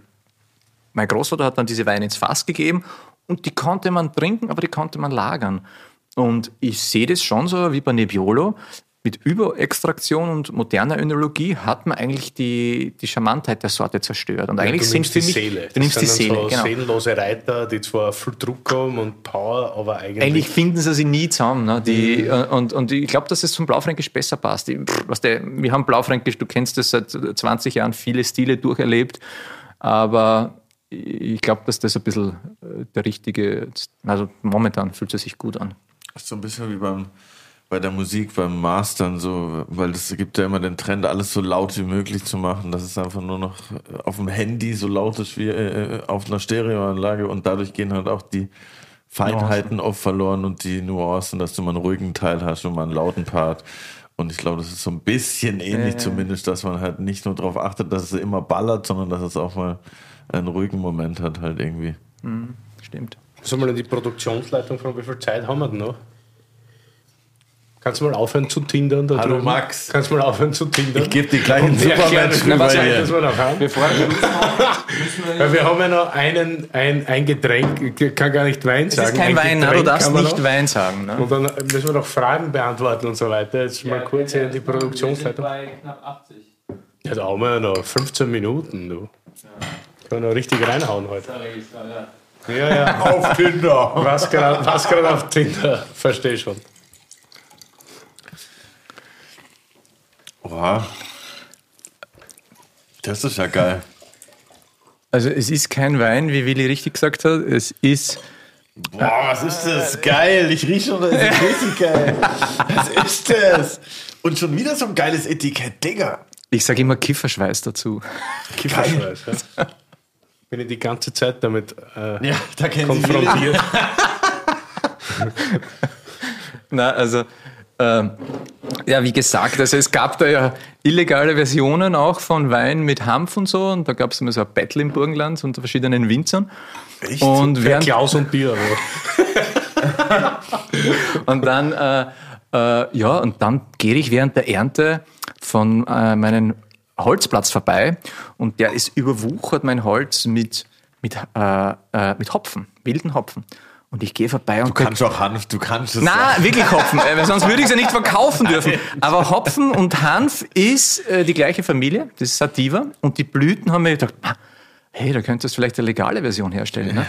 Und, äh, und habe dann angefangen, Hopfen in, in einen äh, Most zu geben. Ich glaube, das war jetzt auch schon fast das vierte Jahr schon. Und Aber äh, das hat nichts mit Bier zu tun, Nein. sondern das ist. Das ist eigentlich mit Hopfen aromatisierter Wein. Also in der Bierwelt würde man das frisch Weil gehopft Ich habe schon sehr oft diskutiert, ich Wein. habe schon sehr oft diskutiert über das Getränk. Genau wegen dem Punkt, weil mir wurde immer wieder erklärt, aus Foren einer diversen Internetgruppe, dass das Bier ist versetzt mit. Na, das habe ich diversen heuer im Keller. Also heuer habe ich wirklich Bier und Wein, ein Hybrid im Keller zusätzlich. Aber das ist mit Hopfen versetzter äh, Wein. Und das wird während der Gärung, also der, der Blaufränkisch wird sofort gepresst. Und dann wird statt den Schalen gebe ich einfach, wir pflücken da mit den Praktikanten, mit den Kindern extrem viel Hopfen. Findest du auf Instagram ein Video, wie mein Sohn das da gerade reinschmeißt. Und äh, da wird dann einfach äh, Hopfen mit vergoren. Und das hat dann einfach Geile dieses. Aroma. Und was dann, gut.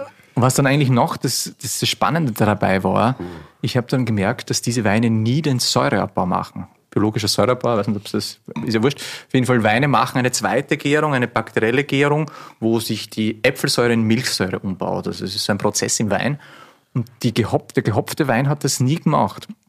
Und dann habe ich mit einem Freund Kobersdorfer Brauerei geredet, habe ich gesagt, wieso ist das so? Er hat gesagt, ja, kennst du nicht das IPA? Und, und ich sage, ja sicher.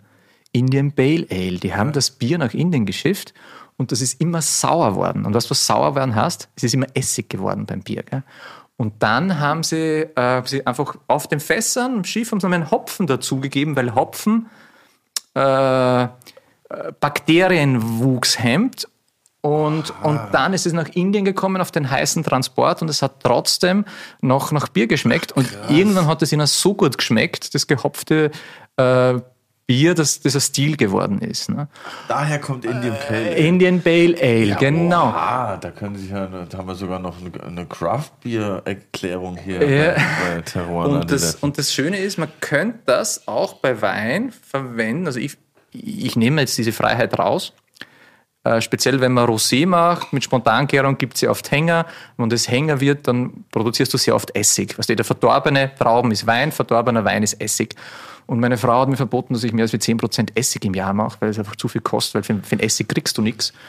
Und Hopfen wäre ein natürliches antibakterielles Mittel, um diese Flüchtigsäure-Bakterien zu unterdrücken. Geil. Und das finde ich einfach super geil, weil du hast da ein Mega. natürliches Mittel, um die Essigwerdung zu vermindern. Ne? Auch richtig erfrischend, das kommt voll geil. Und ich finde echt geil, nochmal, um auch Willi zu ärgern, auf die Etiketten sprechen zu kommen.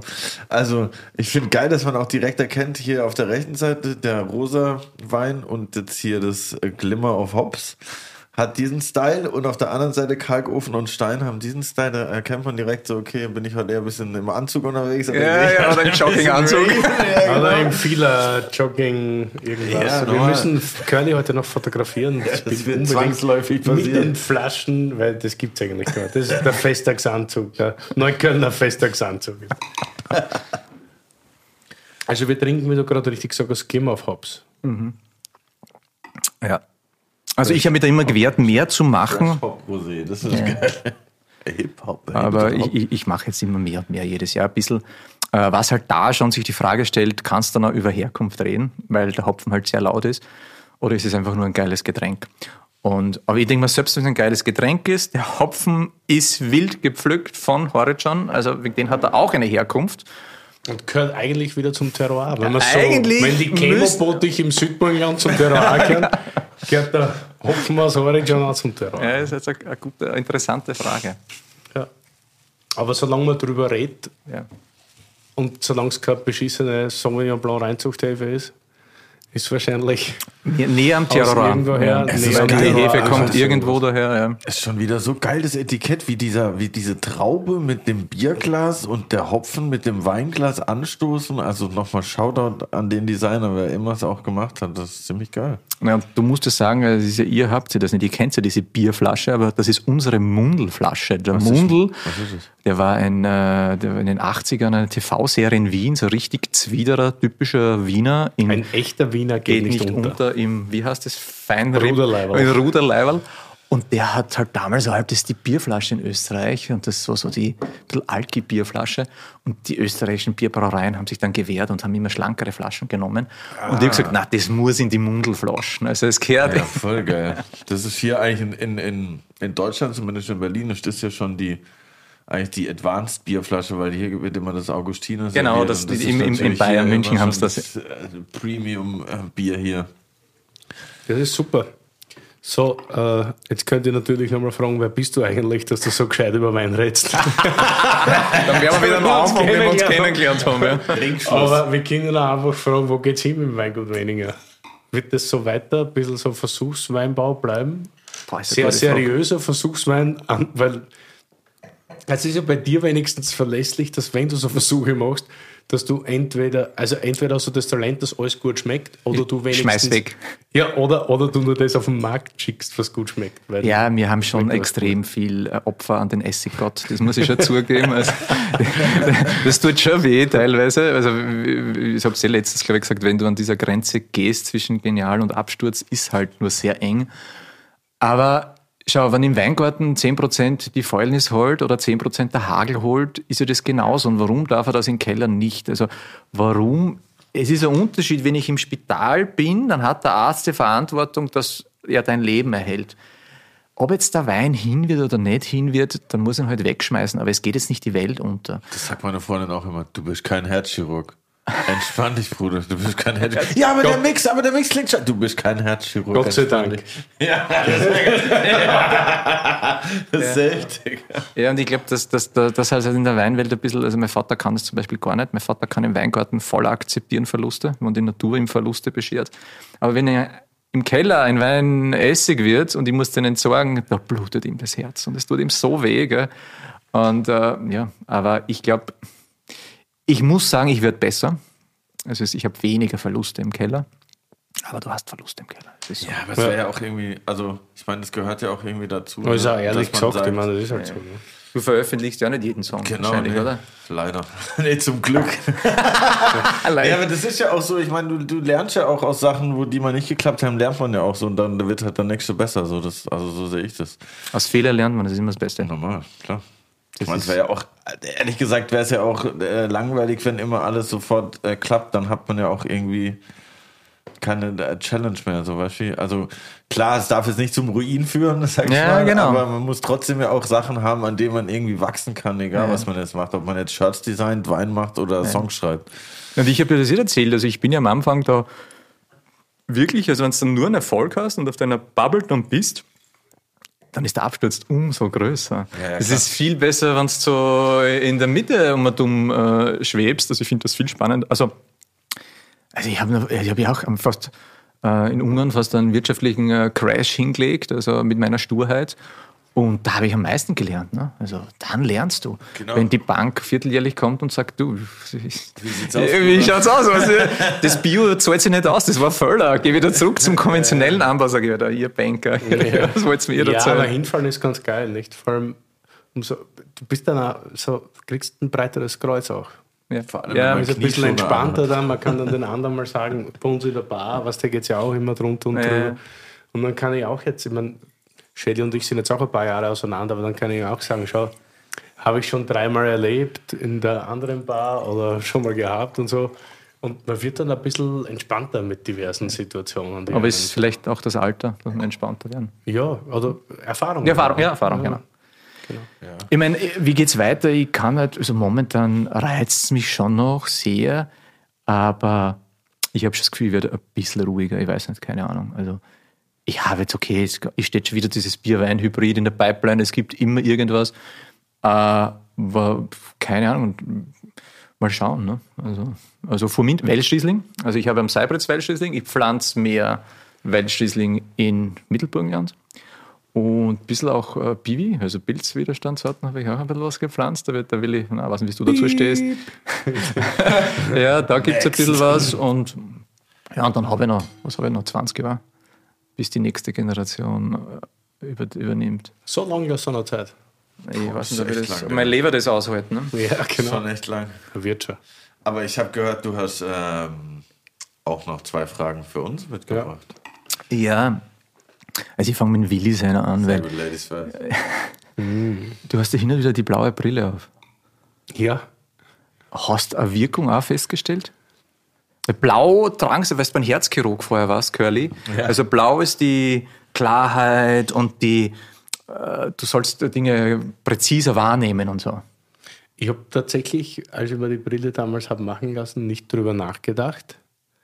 Äh, aber mir fällt es schon oft auf, wenn ich die trage, dass die Stimmung oft Anders ist, ist. ja. Ja, es ist alles ein Wie die bisschen- Dorli mit der rosaroten Brille. Stimmt, die war tatsächlich die rosarote Brille.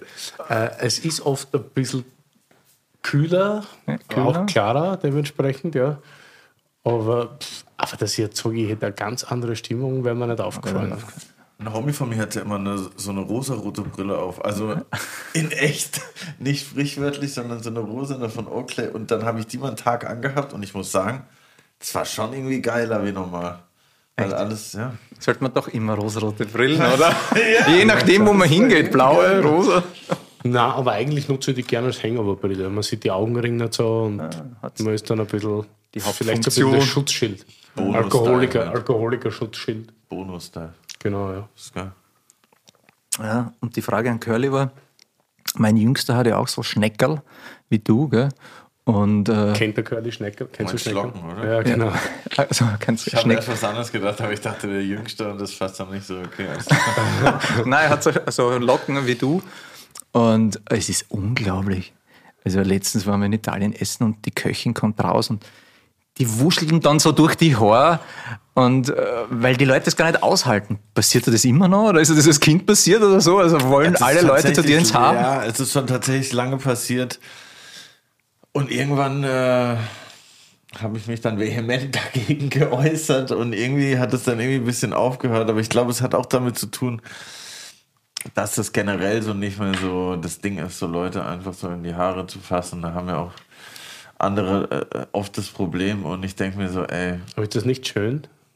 Aber als Kind, als Kind hast du es gehabt? Als Kind oft. Extrem, ganz ja. oft. Aber wenn du so ein bisschen älter wirst, dann merkst Dann du, merkst dass du, die Leute äh, so ein bisschen mehr Respekt haben. Du siehst vielleicht noch kurz so, ah, ich hätte schon Bock, jetzt dir in die Haare zu fassen, aber dann sagen sie doch erst Hallo. das ist auf jeden Fall der Vorteil. Aber als Kind äh, kenne ich das auf jeden Fall. Ich hatte auch richtig als Kind so ein richtig cringe Schwänzchen früher. So Hatte ich auch, hatte ich auch. Geil, Digga. Ja. So ein Rattenschwanz. Oi, oi, oi, die Mond. Also eher nein. Weil früher, tatsächlich als Kind, hatte ich gar nicht so krasse Locken, weil da hatte ich die Haare oben meistens kurz und nur dieses Schwänzchen war gelockt. Ja, Rattenschwänzchen. Hatte ich auch. Ja, wir sind ja auch gleicher Jahrgang, von dem her das passt. Stimmt, Alter. Das war richtig Gleiche modern. Zeit, ja. 86, du bist eine Spur älter. Ja, ja, Bist du 82er? 79. Nein, er sind. Ja, ja. Gott und Herr. Wir haben anfangs schon kurz drüber geredet und ich muss jetzt nochmal drauf zurückkommen. Was für einen Track sollen wir in die Spotify-Playlist ballern? Ja, zuerst wären wir ja kurz auf dem Mittelburgenländer, den was man auch in Berlin kennt, kommen, also auf dem Young Horn. Aber ich habe jetzt gesagt, Shoutout. na, ich mache jetzt ein. Äh, Nino aus Wien? Nein, auch nicht. Der war zu meiner Geburtstagsparty, gell? Die hat, du hast schon geglaubt, du warst das, Ich, gell? ich war mir sicher, dass der Nino aus Wien Swamp kommt. Dog und äh, mir, mir taugt es einfach, wenn da ein fast 80-Jähriger mit Autotune herumspielt. Geil.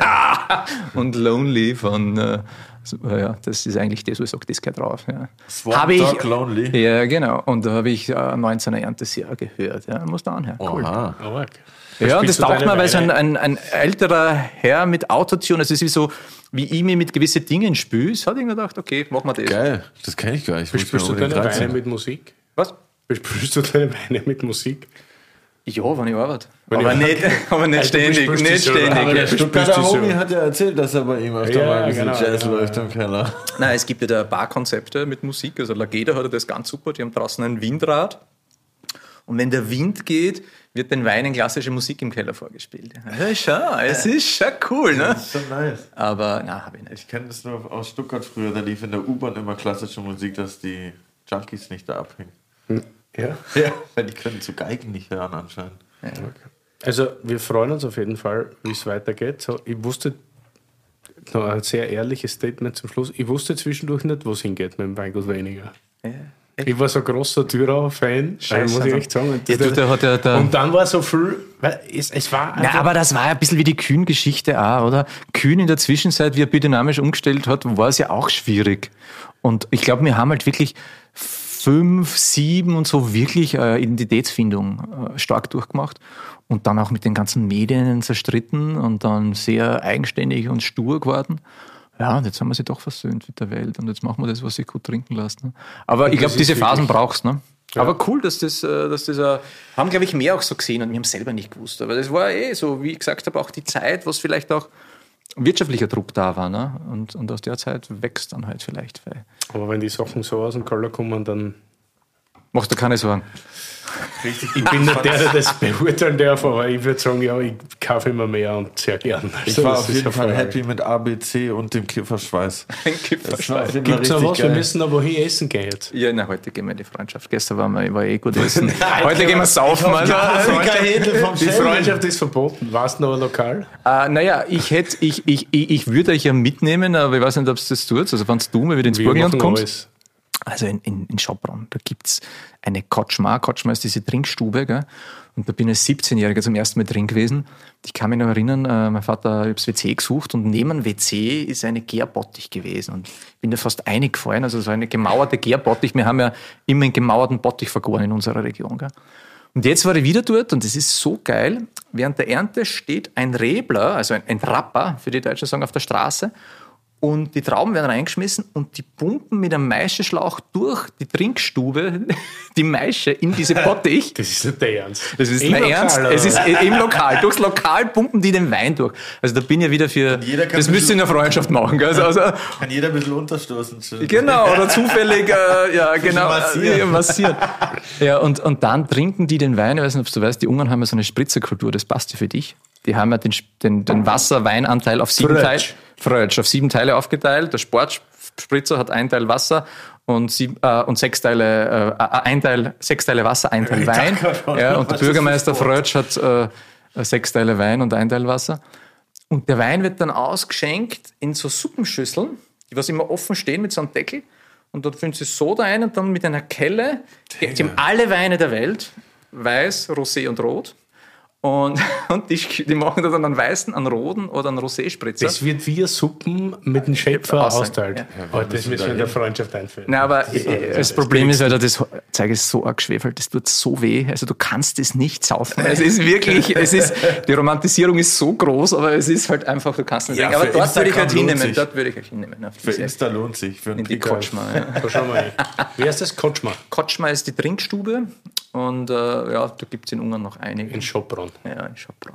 Geil. Ey, mir ist eine Sache noch eingefallen. Mir wollen die, also mich fassen die Leute jetzt leider nicht mehr so an in den Haaren, aber meinen Hund fassen die jetzt die ganze Zeit an. Ich Hat der auch so, Locken? Nee, leider nicht. Aber Ist es ein ungarischer Bulli? leider nicht. Es ist ein Havanese, ein ganz kleiner Süßer. Und ich denke mir jedes Mal, wenn die den anfassen, boah, fasse Ja, aber wenn ich mich entscheiden müsste, dich anfassen oder deinen Hund, fällt die Entscheidung relativ leicht. ne?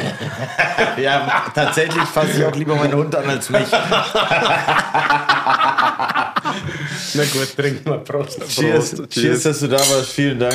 Danke. Prost. Schöne Gläser habt.